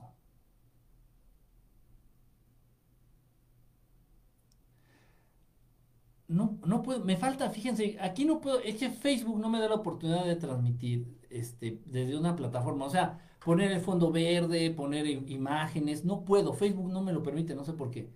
Me quedo corto en muchas cosas. Voy a tratar de explicarles algo muy importante con un ejemplo que los va a hacer pensar mucho.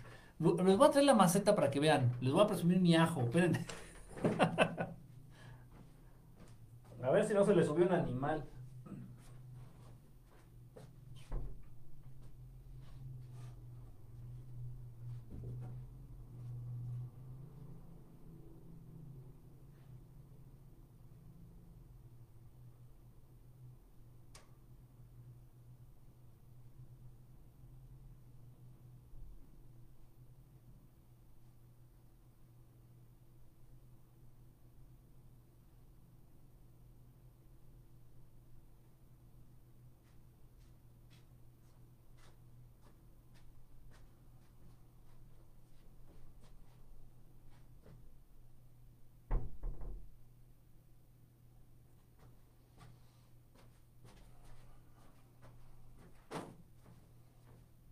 Si tienen plantas, si tienen plantas en maceta, les recomiendo que les dé el sereno. A estas macetitas, sáquenlas al patio, al cielo abierto, en la noche, en la madrugada, para que les dé el sereno. Miren, es una planta de ajo y ahí está saliendo otra. Aquí se ve un brote bien chiquito, no sé de qué sea. Qué emoción, de verdad sí me emociona. ha crecido mucho, muy rápido. Tiene, no les miento, en serio, tiene dos días que la sembré. Miren. Ahí está. No estoy mintiendo, lo juro. Dos días sembré el ajo. Tienen que agarrar un ajo maduro, un diente de ajo. Un diente de ajo maduro. Le quitan la cáscara y lo entierran, no sé, como cuatro, no, 3 centímetros, 3 centímetros bajo tierra, lo entierran 3 centímetros bajo tierra. Si lo entierran más, no se da. Si lo entierran menos, tampoco. Entonces, un diente de ajo lo entierras 3 centímetros bajo tierra y vean qué rápido va. Puse lechugas y ya estoy también cosechando lechugas. Ahora no voy a traer la maceta de lechugas, está bien grandota, pero esta está chiquita, pues se las quise mostrar, la traje.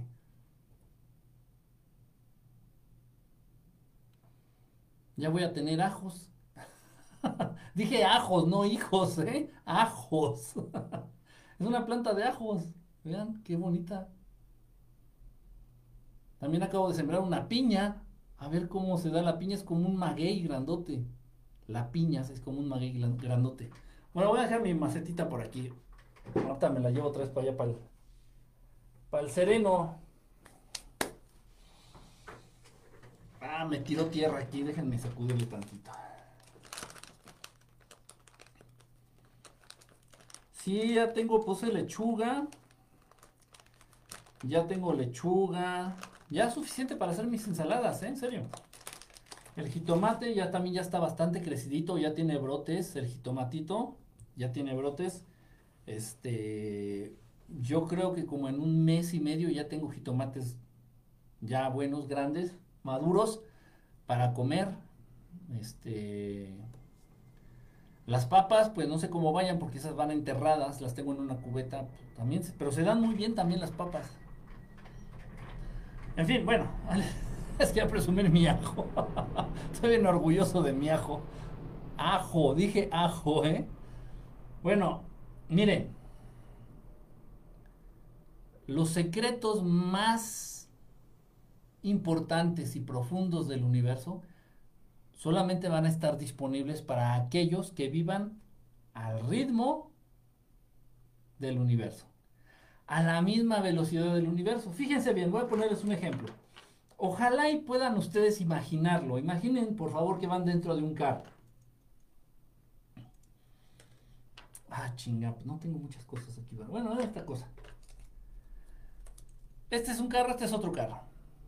Ajá, entonces va sobre la misma carretera. Mm, viene este carro así despacito. Este, este, el encendedor viene despacito y de pronto viene este y lo rebasa, va más rápido este. Entonces, este percibe cómo este lo rebasa. Este se puede dar más cuenta que este va más rápido.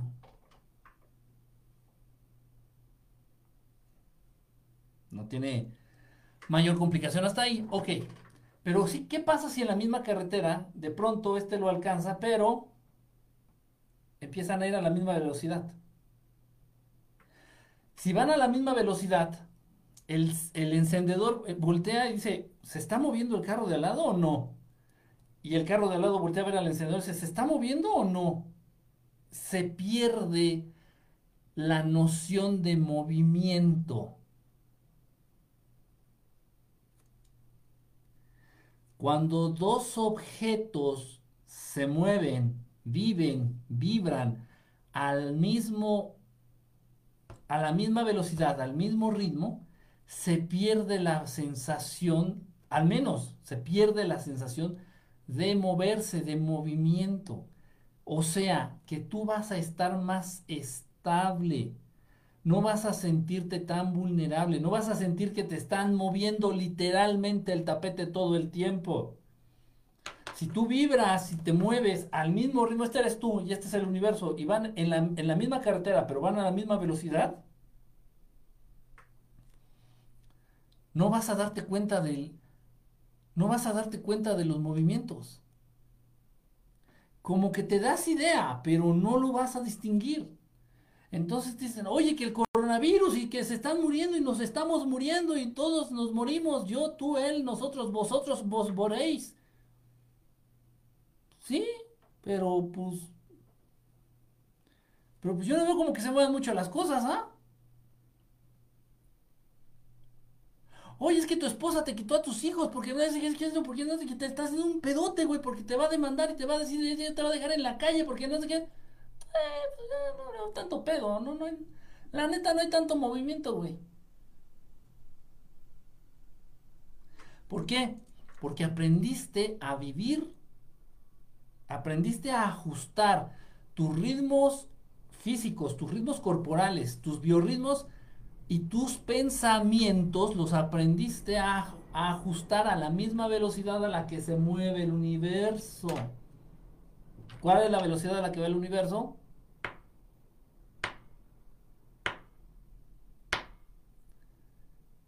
Estoy tomando los latidos de mi corazón como referencia. Estoy apretando los dedos. Ustedes aprieten los dedos así. Esta postura de las manos se usa mucho para meditar. Todo tiene que ver con todo, ¿eh? O sea, no, no, no es, son temas aislados. Esta postura para meditar en las manos se utiliza mucho. La idea es que fluya la energía a través de este arito y bla, bla, muchas cosas, ok. Pero también la idea es que tú logres sentir tu pulso entre estos dos dedos cuando haces presión. Háganlo ahorita que ustedes están ahí huevoneando ahorita con el celular ahí en la mano. Hagan en una sola mano así flojita, flojita la mano, flojita, hagan esta fuerza.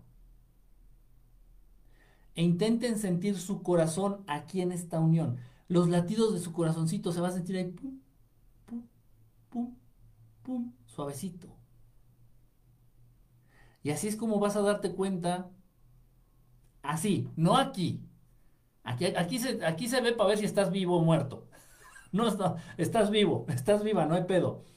Pero aquí es donde si lo sientes aquí vas a poder controlarlo mejor. Obviamente tal vez muchos de ustedes ahorita no puedan hacer eso, es normal, es normal. Pero para eso se supone que nos estamos entrenando, para eso se supone que estamos aquí. Entonces, yo ahorita estoy haciendo esto aquí en esta mano.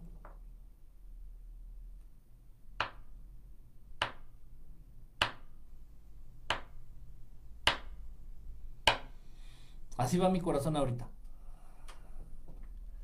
lo siento bien, siento que va bien. De pronto siento acelerado o si me vengo corriendo, empieza a llover y vengo corriendo para llegar y no mojarme, llego aquí, me siento y el corazón anda. Tengo que esperar a entrar en el ritmo, tengo que esperar a empatarme con la velocidad del universo para poder platicar con ustedes. Porque si no me empato con la velocidad del universo, si no me emparejo con la velocidad del universo, yo les voy a compartir a ustedes ansiedad. Entonces van a estar diciendo, bueno, este güey, ¿qué le pasa? Y, no, sí, este, es que... Eh, espérate, espérate, cálmate, o sea, no. Si vas a hablar con tus hijos, te recomiendo, te recomiendo que cheques tus ritmos tus biorritmos, en específico tu ritmo cardíaco, chingada madre. Si vas a hablar con tus hijos, checa tu ritmo cardíaco. No hables con ellos si tu corazón está acelerado. dices, ay, es que le voy a decir a mi hijo, se va a emputar y vamos a acabar en pedo. Y calma, calma, calma. Si eres jefe y vas a hablar con tus empleados, no hables con ellos si traes el corazón acelerado, si tus ritmos están rápidos, si estás acelerado. Porque vas a, vas a ser capaz de hacer algo de lo cual te puedes arrepentir después. Como vas acelerado, tal vez uno por ahí salga con una broma, pero como tú vas acelerado, decir, a ver, no me hagas tus pendejadas, por favor, estoy hablando, cállate el hocico, por favor, ¿sabes qué? Mejor salte. Y ya después vas a decir, oye, no, pues sí me la mamé, como que sí exageré, ¿no? Nada más dijo una broma y yo la cagué. Entonces,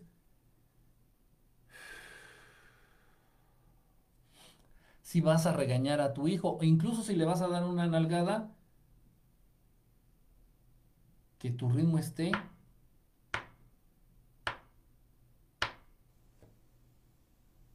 Si todo lo que tú haces en la vida, pongan mucha atención a esto, desapendéjense, desapendéjense. Si todo lo que tú haces en la vida, cuando lo haces estás consciente de que tu ritmo era el adecuado, nunca te vas a equivocar. Oye, Kike, ¿cómo ves? Me lo han preguntado, lo juro, ¿eh? No, no voy a decir quién, pero... Y no, y van varios. Me han preguntado cosas así. Me dicen, oye, Kike, ¿cómo ves? ¿Qué? ¿Le pongo el cuerno a mi esposa? Le digo, mira, yo te puedo dar un consejo, pero tal vez me equivoque o tal vez no, no lo sé. Pero quien nunca sabe equivocar es tu corazón. Y ustedes lo entienden de una manera bien pendeja, así como que, ay, es que pues el amor por mi esposa, ¿no? Entonces debo de escuchar a mi corazón porque cuánto amo. No, no, no, salgas con tus mamadas. Esas, esas pendejadas suenan muy a la Disney, muy, muy pendejas, muy pueriles. No, güey. Si estás a punto ya de pasar por, por tu amante y ya están a punto de llegar al hotel y tu corazón va tun, tun, tun, tun, tun, tun, tun, tun, tun, no lo hagas.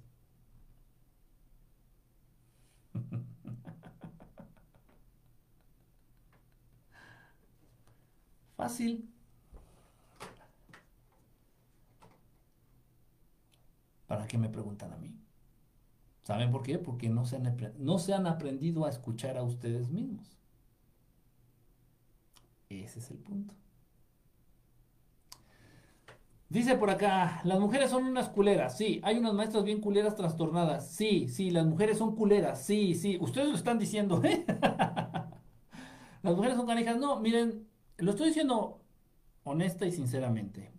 Sí, me he tocado un me he topado muchos casos de demandas en escuelas en las que he trabajado desde primarias, kinder. Había una maestra que abusaba de los niños en el kinder. Los llevaba al baño y les tocaba sus cositas, sus partes. A niños y a niñas, pinche vieja, una vieja asquerosa, toda pinche gorda, horrible, que siempre me cagó la madre. Yo no sabía que hacía eso, ¿eh?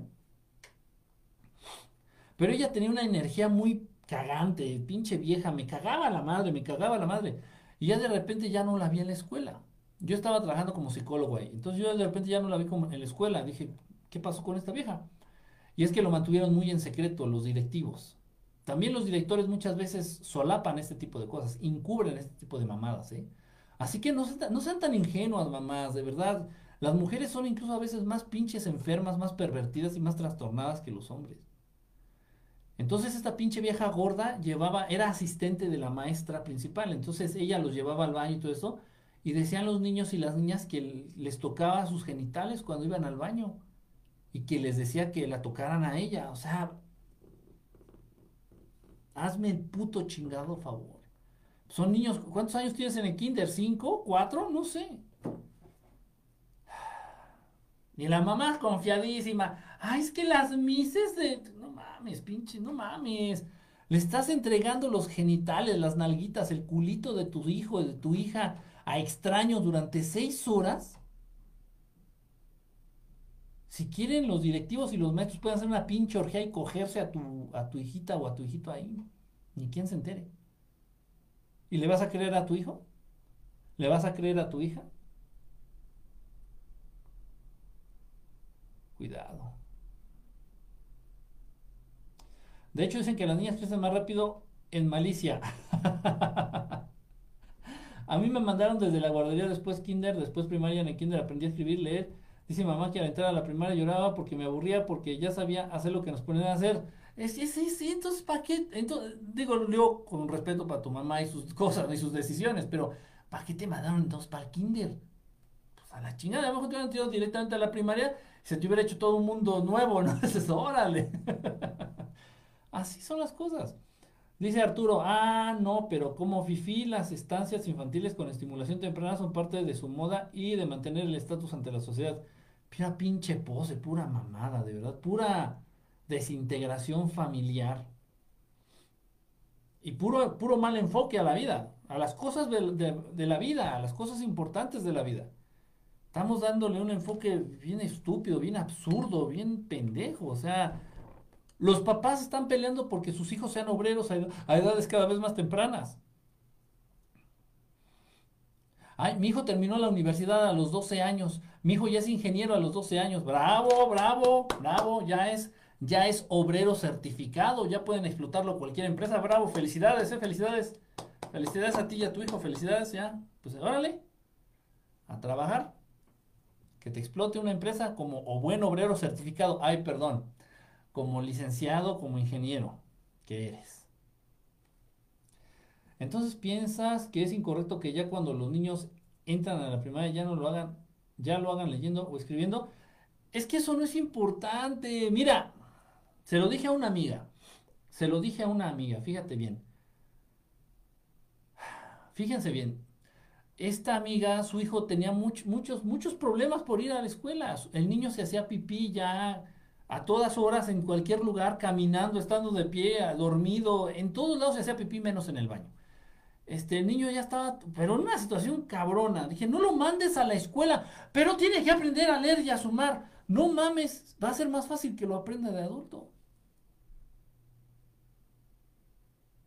¿Cuál es la única pinche información que, que, te sirve al final? Al final de toda la puta primaria, al final de toda la puta primaria, de la educación primaria, of the primary school, o de elementary school,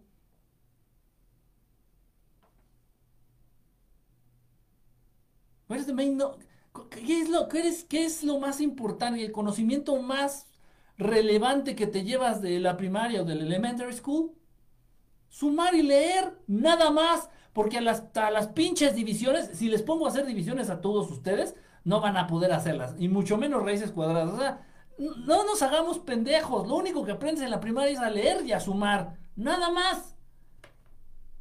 Y si el niño lo aprende a los 15 años, lo va a aprender más rápido. ¿Y quién se va a morir?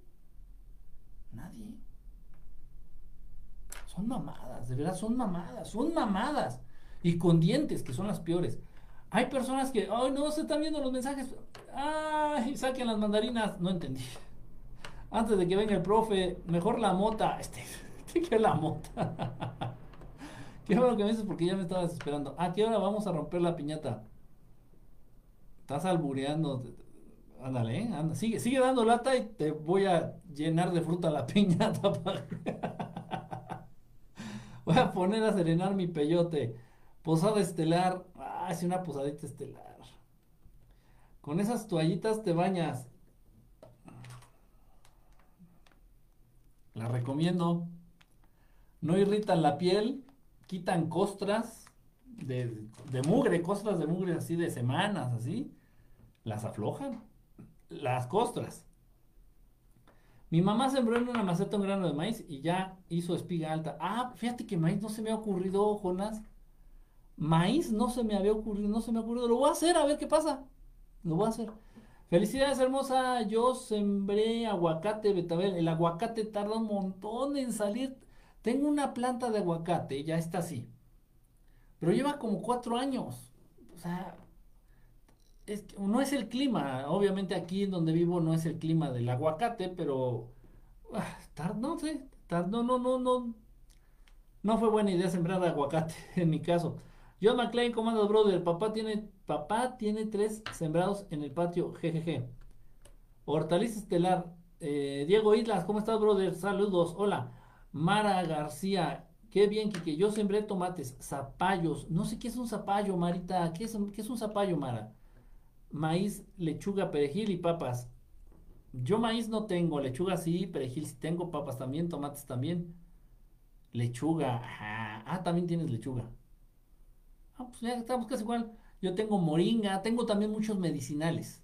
Tengo mucha planta aromática y medicinal, como hierbabuena, como la hoja de té verde eh, o té negro, es lo mismo. Este, tengo la moringa, tengo este sábila, tengo aloe vera, tengo este, ay, tengo, tengo un buen, tengo un buen de macetitas. Unas las tengo en la azotea ahí de donde vivo, otras las tengo en casa de mis padres. Este, porque sí, o sea, sí ocupan un buen espacio las macetas, hay que ser honestos. Dice, enterré un billete ayer, a ver si sale un árbol de billetes, ojalá. Las piñas tardan mucho en crecer. Pues sí, sí, fíjate que fue rápido en que echaran raíz, echaron raíz rápido, ¿eh? Las piñas. Las piñas, para los que no sepan, eh, se les arranca la, la matita de arriba, está la piña. Entonces, se les arranca lo de arriba, las hojas verdes de arriba se les arranca, y esas hojas se mete la puntita. Está sonando muy alburero. La puntita, la parte de abajo de las hojas, se pone en agua. Y entonces empiezan a echar raíces. Y echan raíz rapidísimo. Bien rápido echan raíz. Y ya luego, ya que midan mínimo 12 centímetros las raíces, ya las puedes pasar a una maceta. Con tierra. Tortuga Estal, se siente justo con esa cadencia. Chin, ya nos puso caracolitos. No, no, ¿qué pasó? Pero cuando me ves, el corazón se te sale. Mi corazón late como burro sin mecate. Entonces no hay que hacer ejercicio para que no aumente nuestro ritmo cardíaco. No seas payaso. ese, ese, ese aumento en el ritmo cardíaco es por una cuestión física. Por una cuestión física. Igual cuando vas corriendo, ah, ya te sientas dos, tres minutitos y se retoma tu ritmo cardíaco. Eh, el, acelere, el vivir deprisa, el acelerar estos ritmos, el acelerar nuestro estilo de vida, es principalmente a través de nuestros pensamientos, de nuestras ideas, de nuestras preocupaciones, de nuestros miedos. Y entonces, te tardaste 10 años en juntar el dinero para comprar tu carro nuevo. Ajá, entonces pasaste muchas penurias, le dijiste a tu esposa, a tus hijos, ¿saben qué? Se chingan, voy a estar ahorrando, así que no me pidan nada, vamos a estar ahorrando para comprar el carro, quiero este carro, quiero este carro, bla, bla, bla, bla, bla. Te tardaste 10 años en juntar para el pinche carro. Te compras tu carro nuevo y bueno, fue un pedote.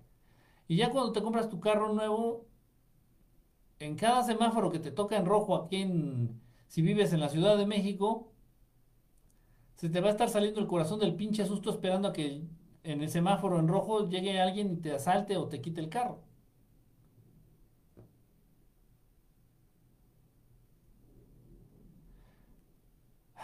Entonces es el miedo, el apuro, la preocupación, la angustia, la ansiedad, la incertidumbre, esos estados anímicos negativos que aceleran tu ritmo cardíaco son los que son extremadamente dañinos. Por el contrario, cuando es por ejercicio, cuando se aumenta tu ritmo cardíaco por ejercicio, este, se fortalece, se fortalece la capacidad de todo tu cuerpo, de todos tus sistemas, de todo tu corazoncito, para poder estar más en paz, más tranquilos, cuando están en reposo. O sea, es buenísimo el ejercicio físico, buenísimo, buenísimo, buenísimo. Bien hecho, bien hecho, no a lo pendejo, no. Un ejercicio físico bien hecho, bien pensado, bien, bien guiado, es buenísimo, buenísimo. Para todo esto. Y si veo a la vecina rica, ah, caray, ahí sí, ya también. Se acelera el corazón, cuenta hasta 10 y le das la nalgada. Ah, exactamente. De seguro tenía gatos y era lesbiana. Ah, ¿De quién hablamos? Conozco a muchas que son, que son lesbianas, están gordas, están feas y tienen gatos. Una gorda, guácala, está bien tocada la gordis. No digas culito, di el chiquito del chiquito. Otra vez llegué tarde. Eduardo Gómez, saludos. Aguilar Ernesto, pues si llegas al hotel con taquicardia, pues mejor vayan a misa. no entren, porque va a haber dos paros y es peligroso. Yanis, ¿cómo andas, mi querida Yanis? Buenas noches. ¿Qué onda con el eclipse que hiciste? ¿Qué onda con el eclipse? ¿Hiciste algún ritual? No, no, realmente no. Todo tranquilo. Lo importante, lo interesante, ahorita que estás hablando de rituales y tú que eres muy bruja, mi querida Janice, y yo creo que sí eres bruja, ¿eh? pero bueno, luego hablamos de eso. Luego hablamos de eso. lo interesante de esta época, de esta temporada de magia, va a empezar el 21 de diciembre. El 21 de diciembre. Se va a poner interesante. Dice exactamente, felicidades a don Chiquito, Ali Chiquito. Los mormones me dicen que no debo ver a las mujeres porque es pecado. No, pues no las veas, las mujeres no son para verse. Diego Isla, la suma. Dice, hacen bien. Por fin alguien que confirma mi teoría. Cierto, la lectura. Cálmate, hasta las ecuaciones diferenciales te hago. Ponle Hormus. No, nada, le estoy poniendo agua piramidal. Al ajo, que les acabo de mostrar, eh, le estoy regando con agua piramidal, agua de pirámide. Dice Janet, feliz, feliz noche y a todos este grupo. Saludos, Janet, un abrazo, ¿cómo andas? El maíz sí necesita un clima cálido, sí, sí. Yo sí sé dividir y he dividido mi tiempo correctamente, al menos hoy. ¿Cómo puede haber quien no quiere a los chiquitos? Para que veas. Te falta tomaco. así oh, sí, cierto, ¿eh? Una planta de tomaco. No soy agricultor, pero sí sembraría unos pinches besotes a Katy Perry. Tranquilito, eh, tranquilo. Te permito el comentario uno, y porque es bromita, pero calma, calma. Yo no ando rayando tus cuadernos ni nada. Tranquilo, para pronto la ansiedad eleva el ritmo cardíaco, así que relájate y tómate un té. Exactamente, lamentablemente eso ya no se puede cambiar. Digo, lo de la educación ya es obligatorio enviar a los niños a primaria y secundaria. Obligatorio sí y no.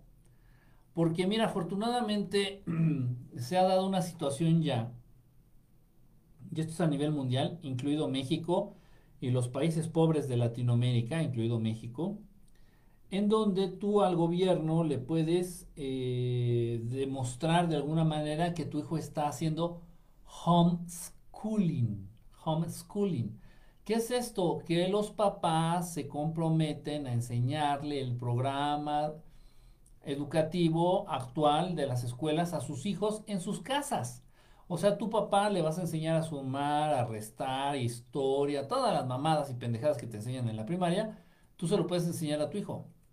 Entonces, pueden hacer homeschooling, eh, quedarse en casa, tú ser su maestro y tú pones tus horarios. Dices, ¿sabes qué? Nada más vamos a estudiar una hora diaria, dos horas en la mañana y ya el resto a chingar a su madre. ¿Me ayudas a lavar la ropa o no sé? Se ha abierto mucha esta posibilidad. Incluso tengo amigos, tengo familia que están eh, aplicando esta modalidad. Bueno, estoy hablando antes de la pandemia, ¿eh? Antes de la pandemia. O sea, cuando los niños iban a la escuela, estos amigos y estos familiares dijeron, no, mis hijos no van a ir a la escuela, yo les enseño aquí en mi casa porque están chiquitos. Es más importante que estén conmigo a mandarlos a la escuela. Y sí, ya todos los gobiernos están obligados a este, reconocer esto de manera legal. De manera legal. Dice, no hay como tener un guayabo y subir todos los días al guayabo. Ah, sí, hasta es considerado delito no enviarlos y te pueden quitar a tus hijos. Sí, sí, sí, sí, sí, pero esto también es real. ¿eh? Les digo porque conozco, tengo familia que lo está haciendo, lo está aplicando tanto en México como en Estados Unidos. Y también conocidos que están aplicando esa manera de, enseñar a sus hijos, el homeschooling. Eh, bueno, es una, es, una, es una opción. Exacto, pero es muy diferente enviarlos a escuelas desde los tres años, sí es una mamada. Oye, sí, ¿qué va a pasar el 21 de diciembre? Se va, se va a mover mucha energía, este, Jos. Se va a mover mucha energía el 21 de diciembre. Este, también ciertos movimientos de ciertos cuerpos celestes, de ciertos planetas, por ahí el Sol, por ahí la Luna, por ahí Júpiter, por ahí Saturno. Este, van a pasar varias cositas, varias cosas que a nivel energía van a repercutir en toda la vida del planeta Tierra, incluidos los seres humanos. Puede ser que repercutan para bien o puede ser que repercutan para mal. Lo soñé, lo que dices tú ya digo, que qué pedo? Ah, chinga, lo soñé y hago lo, y luego, ah, perdón, lo soñé y luego lo dices tú, ya digo, ¿qué pedo? Ah, bueno. Así pasa a veces, Jos. Las escuelas que tenían sus jornadas de 8 a 4 acá menos en Chile hicieron el cambio. Hormus al aguacate. No, no le agarró. Sí le eché, si no, no creas que no se me ocurrió, pero no, no agarró. Ese aguacate es duro de pelar. Así es, Ali, es como que no podemos escapar del sistema. Sí, obviamente se trata de... De eso va el sistema, de atraparte, de no darte opciones. Pero afortunadamente existe esta opción que les comento. Y, bueno, ya todos los gobiernos, hasta donde yo sé, todos los gobiernos, al menos aquí de, América, están obligados a reconocer el homeschooling de manera legal. Sí, pero a muchos padres no les queda esos tiempos. Sí, exactamente, también. Los papás tienen que trabajar y cada vez tienen que ganar este dinero, más dinero para comprar cosas que no necesitan, etcétera. Solsticio de verano también. Eh, escuelas acá en México es parte de la agenda. Ah, dice, hay lugares donde los pobres ni donde a los pobres niños los tienen hasta 7 pm porque los papás... Sí, sí, el... Ay. Acá en México, en las escuelas, se les llama el club de tareas. Entonces las clases oficiales acá en México terminan a las 3 de la tarde, 4 de la tarde. Pero si los papás no pueden pasar por el niño esa hora, los colegios, porque se interesan mucho en los niños, porque les interesan los niños, no les interesa otra cosa. En los colegios, en las escuelas, inventaron una mamada que se llama el club de tareas. Y entonces, bajo el pretexto de que el niño se va a quedar a hacer las tareas ahí en la escuela, se llegan a quedar hasta las 7, 8, 9 de la noche. Entonces, pues no tienen, no tienen casa, no tienen familia, no tienen identidad. Todo el día están en la calle, esos niños. Se salen a las 7 de la mañana y regresan a las 7, 8 de la noche. Es como si estuvieran trabajando, o peor. Yo, de los trabajos salí a las 4 de la tarde. Los niños salen de la escuela a las 7. ¿Cómo le hacen? no, no lo había yo pensado así. Qué terrible. iba al colegio hasta la 1 de la tarde, almorzaba en mi casa. Ahora los pobres parecen trabajadores con jornada de 8 horas. Sí, lo que estaba ahorita me cayó el 20. Lo que está me cayó el 20. Dice Arturo el Bautizado, si el homeschooling ha tomado mucha fuerza estos últimos años y es buena opción, aunque no es para padres huevones. Eso sí, Home People, Home Depot, en el sur, en el norte, invierno, equinoccio de primavera, en marzo. Oye, entonces ahorita estoy con ansiedad, tengo que tener cuidado para el 21. Siempre. o sea, si ahorita estás ansioso, tienes que tener cuidado siempre, siempre, siempre, siempre, siempre. Si ahorita traes ansiedad, tienes que relajarte, no importa que sea el 21, el 25 o el día que sea. Obviamente que si estás en un estado alterado, si tus ritmos, tu pensamiento está disperso, ahí mi mano no se distingue, si se fijan bien, porque se está moviendo. Tiene que estar moviéndose despacito para que no se distorsione. ¿Sí, sí entienden? Nuestros pensamientos es lo mismo. Tú estás pensando tantas tonterías al mismo tiempo y tan rápido. Es que no sé. Es que sí, sí. Y, así, así se ven los pensamientos. No están nítidos, nada está claro. O sea, se ve así como que una mancha ahí, pero. No, entonces. Nos relajamos. Que se muevan a una velocidad que nos dé el tiempo y la oportunidad de entender las cosas, de leerlas, de verlas, de manipularlas, de pensarlas. Ah. Entonces, si tú estás en este estado donde tus pensamientos, tus emociones, tus ideas están así, luego viene el 21 de diciembre, peor. En cambio, si estás bien, puedes aprovechar esta situación energética del mundo, del país, del país, del mundo, del, del mundo, del planeta, y te puedes beneficiar más te puede dar más control, te puede dar más, más, más energía, más capacidad de, enfocarte, más capacidad de, de, control. Dice Mara, eso es genial, que voy a averiguar. Sí, sí, sí, consigue a alguien que ya tenga un aguacate produciendo y haz un acodo. Buena idea, mi querida Gloria. Sería, sería, sería conveniente. Pero bueno, aquí donde vivo no creo que haya alguien que tenga un árbol de aguacate. Tal vez luego que me dé una vuelta allá por... por Guerrero. O por Cuernavaca, por Morelos. Ahí hay muchísimo, sí he visto ahí sí hay mucho aguacate. Tal vez. Pero no aquí donde ando. Pero es buena idea, fíjate, es buena idea. Tienes razoncito eso de, de, hacer robarme una ramita por ahí sería más rápido. Sí, no, la semilla del aguacate, pues, no mames, en serio, lleva cuatro años y ya está así. Y son árboles bien grandes, son árboles grandotes. Aguacate significa testículo colgante. Ustedes busquen un árbol de aguacate ahí en el, en el internet. Aguacate, aguacate.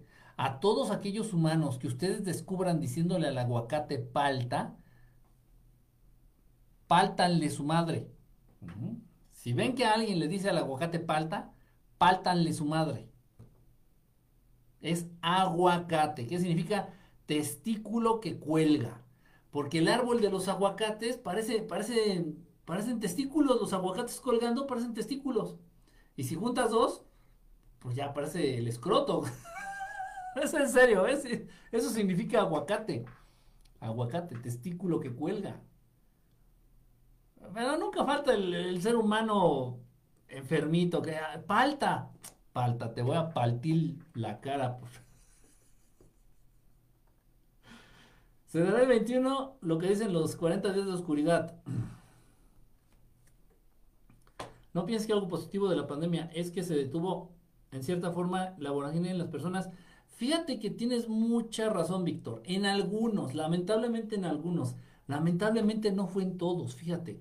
Tuvo que llegar un virus, tuvo que llegar una pandemia, tuvo que llegar una enfermedad mortal, muy peligrosa para algunos, en algunos lamentablemente mortal. Tuvo que llegar una amenaza de la vida humana para que alguna parte de la humanidad frenara, ralentizara su estilo de vida acelerado. Tengo un amigo que nunca, desde que lo conozco, que ya son como 20 años, nunca ha dejado de trabajar. Nunca, no es millonario, ¿eh? claro, ojo, los que trabajan nunca van a ser millonarios. Está más que claro. Entonces, este pobre, desde que lo conozco, desde hace 20 años, Nunca ha dejado de trabajar, nunca ha tomado vacaciones, entiéndase lo que estoy diciendo, nunca. Entonces llega la pandemia y siempre anda acelerado, nunca tiene tiempo para hablar por teléfono, para mandar un mensaje o para poner un comentario en Facebook, así de fácil. Nunca. Entonces llega la pandemia y con la pandemia la empresa en la que él trabajaba se va a la quiebra. Y entonces lo, se queda sin trabajo, se quedó sin trabajo, está encerrado allí en su casa. Y me contactó, me buscó hace unos días y me dice, me siento tan mal. Digo, ¿por qué? Porque no estoy haciendo nada.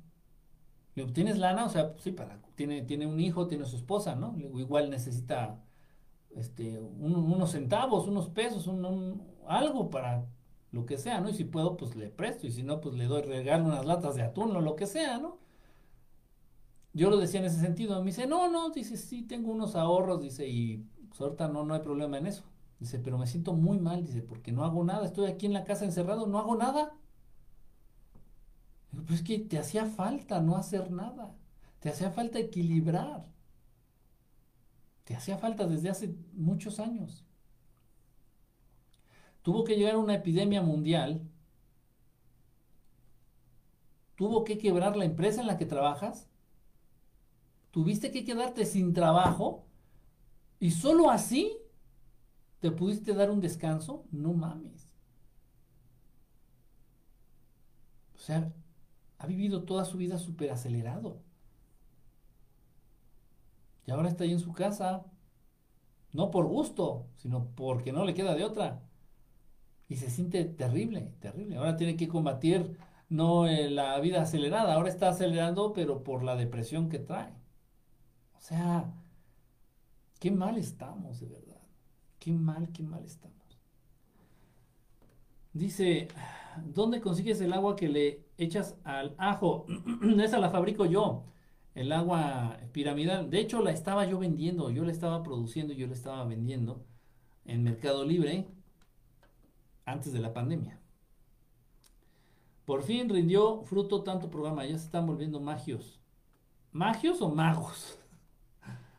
Nos dice, parece que trabajan pero ni les pagan. la era de Acuario. No, para nada, eso de los 40 días de oscuridad lo vienen manejando desde que la desaparición de la Virgen de Fátima ya, ya, ya. El club de Toby, el país, el país de Sonora. En Guerrero no hay aguacates, ese es Michoacán. En Michoacán, sí cierto, hay mucho aguacate. Tienes razón, es Michoacán. Michoacán hay mucho aguacate. Acá lo he visto en árboles de aguacate, en el parque más grande que tenemos en la ciudad. Sí, esa mamada de palta que. Sí, sí. De hecho, yo, yo propondría, propondría de manera humilde cinco años de prisión a aquellos que se atrevan a llamarle palta al aguacate. Porque parece un testículo, es un testículo, testículo sabroso. O sea, hay que hacerle, hay que honrar su nombre. Es un testículo, un aguacate, un testículo que cuelga. Vas a cambiar el nombre nada más porque sí. No, no. Mi vecino de la tienda tiene un árbol de aguacate y nos vende unos enormes. Ah, qué suerte tienes, mendigo. Agua casa por mi, agua pasa, era agua pasa por mi casa, ¿no? Palta les dicen en Centroamérica, paltacate. es o el verdad. Este, palta es aguacate en Perú y los países de Sudamérica. En Argentina se dice palta. Bueno, en Argentina, pero tú no le dices así, Ali. Tú le dices aguacate, yo te he visto. Se, da ya. Aguacate es la adaptación al español de la palabra náhuatl. Aguacatl. Dejen de mamar con esa pendejada de palta. Eh, se, se, ha de haber llevado unos aguacates, este Cortés allá para la, ¿cómo se llama allá? Para la Patagonia. Eh. ¿Quién sabe de dónde salió ese nombre? ¿Quién sabe? Pero últimamente he comprado unos bien sabrosos, ¿eh? Como que es una temporada muy sabrosa de aguacate. y no está tan caro, ahorita no está tan caro, hay que aprovechar. Bueno, ya me voy, chamacos, porque ya está bien frío mi café y, otra vez apenas voy a comer algo, entonces espero que nos veamos este el viernes, segurito hago una transmisión, ya saben, el viernes tengo transmisión, tenemos transmisión segurito. Espero verlos eh, por acá y les iba a comentar algo. Ah, del taller, bueno. Estoy esperando que se den unas cosas, unas condiciones es muy probable entonces tal vez que después de Navidad, después de Navidad y tal vez antes de que termine el año, es muy probable que eh, arranque con un taller, un taller que ya les había comentado a algunos, ya saben, saben por ahí de qué estoy hablando. Entonces, bueno, pues de todos modos les voy a estar informando por ahí, por aquí por Facebook, les voy a estar informando acerca de si sí se abre este taller. Hay para los que estén interesados. Eh, pero sí, es que no es cuando yo quiera, es cuando la situación se dé, cuando me digan, cuando me den permiso. Entonces estoy esperando varias cositas por ahí que se acomoden. Ya una vez que se acomoden, arrancamos. No lo voy a hacer en Navidad, obviamente, voy a esperar a que pase Navidad, el 24, 25, por el 27 tal vez, 27, 28, estaremos arrancando el taller. Dice, eh, no te vayas, significado guagote del náhuatl, del náhuatl quiere decir testículos de agua. Ay, ¿cómo testículos de agua? El 21 de diciembre dicen que va a haber un apagón de medios, radio, TV, prensa, internet, lo que se refiere a los días de oscuridad. Por ahí me sudan los paltas. por ahí, no, esto es, esto es en serio. Por ahí este, me estaban comentando unos amigos de España que en Noruega, el gobierno de Noruega le pidió al pueblo, a la gente de Noruega, que se preparen que se preparen para una contingencia cabrona. Entonces puede ser que haya un corte de energía a nivel mundial. Puede ser, no estoy afirmando nada. Yo no tengo esa información. Y aunque la tuviera, no la podría dar. Pero se cree por muchas cosas. O sea, se deduce. Todo, todo esto lo estoy deduciendo a partir de lo que está diciendo el pueblo de Noruega, el gobierno de Noruega le está diciendo a la gente que guarde comida, que tengan provisiones de agua potable, que tengan medicinas, que tengan este carbón, que tengan leña, que tengan petróleo, gasolina, combustibles. O sea, dices, ¿por qué? ¿Qué va a pasar? Y que se preparen para estar tal vez encerrados, completamente encerrados en sus casas por lo menos una semana. Cuatro, mínimo cuatro días hasta una semana. ¿Por qué? No lo sé. Pero esto es cierto, es verdad, esto es verdad. Chequenlo, ahí ya está la, está la nota ahí en internet. Yo la leí en internet y ya luego unos amigos de España me están pasando también el chisme. Entonces está interesante, no sé qué vaya a pasar. Seguramente palta proviene de alguna lengua de los pueblos originarios. Ah, no, no, qué palta, no, no. ¿Sabes qué es palta? Palta de imaginación. ¿Eh? Es aguacate. Entonces, que la palta, no, no, no. Palta, palta de imaginación, no. No le paltan la madre al nombre original. Que son propias de esta parte del continente. Falta mal. Cinco tacos. Uy. Cinco tacos de harina con aguacate para cenar. De harina no te la compro tanto, pero una así tortillita de maíz con su aguacate, unos chilitos. ya me voy a comer. Tormentas solares, no sé qué sea, no, no quiero, no quiero, este, o sea, yo como estoy aquí y ustedes están viendo y otra gente, más gente que no conozco, que nunca participa, de la cuales no conocemos ni sus nombres, pero sí ven los programas, entonces sí tengo que ser un poquito responsable. No voy a, no quiero dar algo, decir algo que no tengo ni idea. O sea, no, es que va a haber un, un meteorito, se va a caer, el, se va a hundir la Atlántida. No, no quiero decir nada, no sé, no sé qué vaya a pasar. Pero me llama la atención que ya van varios, van tres gobiernos en el mundo que están preparando a la gente para un encerrón, una cuarentena de verdad cabrona, de por lo menos cuatro a siete días. Entonces hay que poner atención a eso. Dicen que si ves las barbas de tu vecino cortar, a las tuyas las pongas a remojar, ¿no? Entonces, este, pues no perdemos nada. Acá por donde vivo hay unos árboles de aguacate con unos huevotes del tamaño de una papaya. ¡Ay, cabrón! ¿De dónde eres, Ernesto? ¿De dónde eres? El aguacate necesita mucha, mucha agua para crecer. Sí, yo estoy boquiabierto escuchándote. Cada nuevo directo solo oscuro más y más que estoy eh, haciendo todo mal. Lo único bueno son los aprendizajes contigo de meditaciones. No, todos, todos hacemos cosas mal, este, Ana, Anita, todos hacemos cosas mal. Poco a poquito, este, vamos tratando de ser mejores. Pero no a comparación de nadie. Simplemente, siempre, siempre tomando de punto de referencia a nosotros mismos. ¿Sabes qué? Es que hoy soy menos flojo que ayer. ¿Sabes qué? Es que hoy, hoy soy más sabio, hoy soy más paciente, hoy soy más inteligente que ayer. Pero nunca compararnos con nadie. Nunca. Porque todos somos distintos. Todos tenemos una historia distinta. Todos tenemos una huella digital distinta. Todos, todos en el, en el mundo, todos. En el universo no hay uno, un, ser, un ser inteligente idéntico, igual. Entonces, cada ser es un punto y aparte. Entonces, nunca hay que compararnos con nadie más. Siempre hay que tratar de ser mejores en, funciones de en función de nosotros mismos. Eso es muy importante. Dice mm, que le faltan, que le faltan.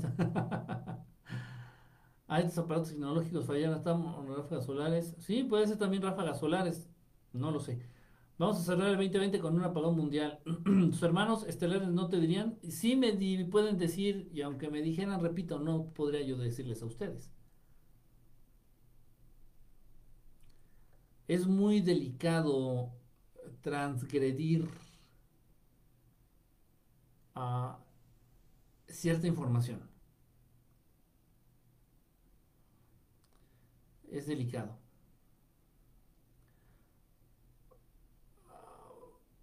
hay gente que se anima a jugar, a brincar esa barrera, porque quienes le dan esa información pues son entidades oscuras. Entonces pues les viene valiendo madre y pasan como videntes o como profetas o como adivinos o adivinas y de ahí, de ahí es de donde ellos obtienen su sustento, de ahí ellos viven, de ser adivinos o videntes o adivinar el futuro, lo que sea, pitonizos, pitonizas, lo que sea. Pero ellos tienen acceso, ellos y ellas tienen acceso a esa información a través de entidades, de ciertos seres, así como estos hermanitos que me contactan a mí me podrían decir sin mayor problema. Pero es muy delicado transgredir esa línea de la información futura muy delicado.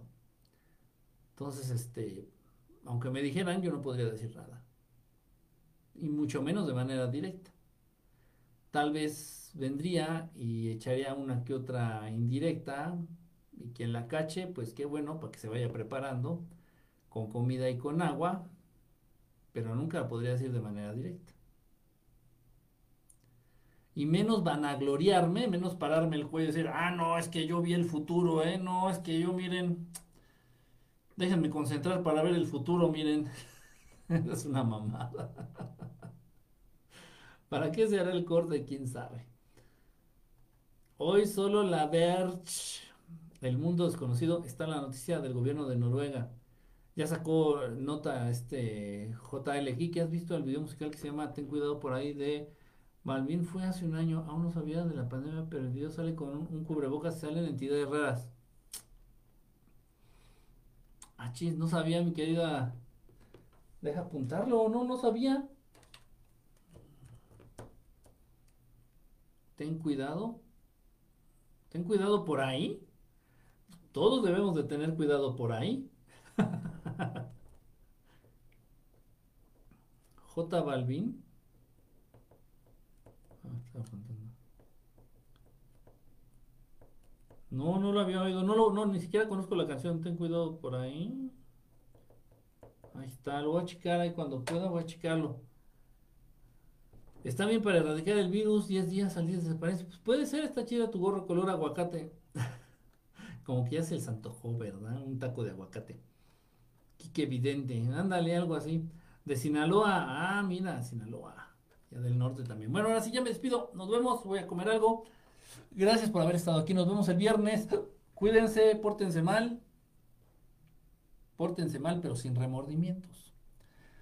Eh, voy a hacer un programa especial, ya lo, ya lo pensé, ya lo estructuré. Y vamos a hablar del karma. Pero ese va a ser después de Navidad. Después de Navidad vamos a hablar del karma. Va a ser programa especial post, post Navidad. Va a estar muy interesante. Muy interesante. Bueno, pues nos vemos. Cuídense, pórtense bien. Este, compartan, por favor, compartan la, la transmisión, compártanla por favor, es muy importante eso. Se llama reggaetón, ah, es de reggaetón, iu, iu, salen murciélagos. Quique, pero si piden en otros países a que se resguarden, debe ser por algo se viene y no tan tranquilo. Es probable, Mara. Es probable. Sobre todo que son gobiernos serios. No son gobiernos que les guste hacerle a la mamada como el gobierno gringo o el gobierno mexicano, así de que, ah, no, sí, ah, se la creyeron, ah, no, no, no. No, o sea, son gobiernos, el gobierno de Noruega, el gobierno de Suiza, el gobierno de... ¿Quién era más? Este...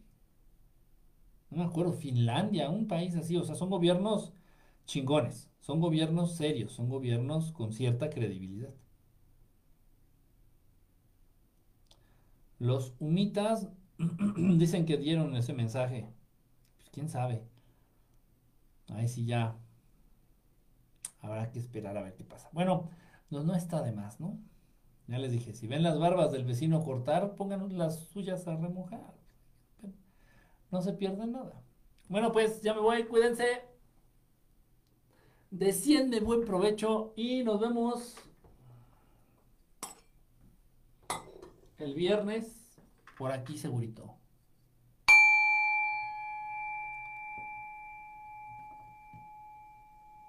En Alemania también. Cuídense, nos vemos. Bye, bye, bye, bye, bye. Chaito. Chaito.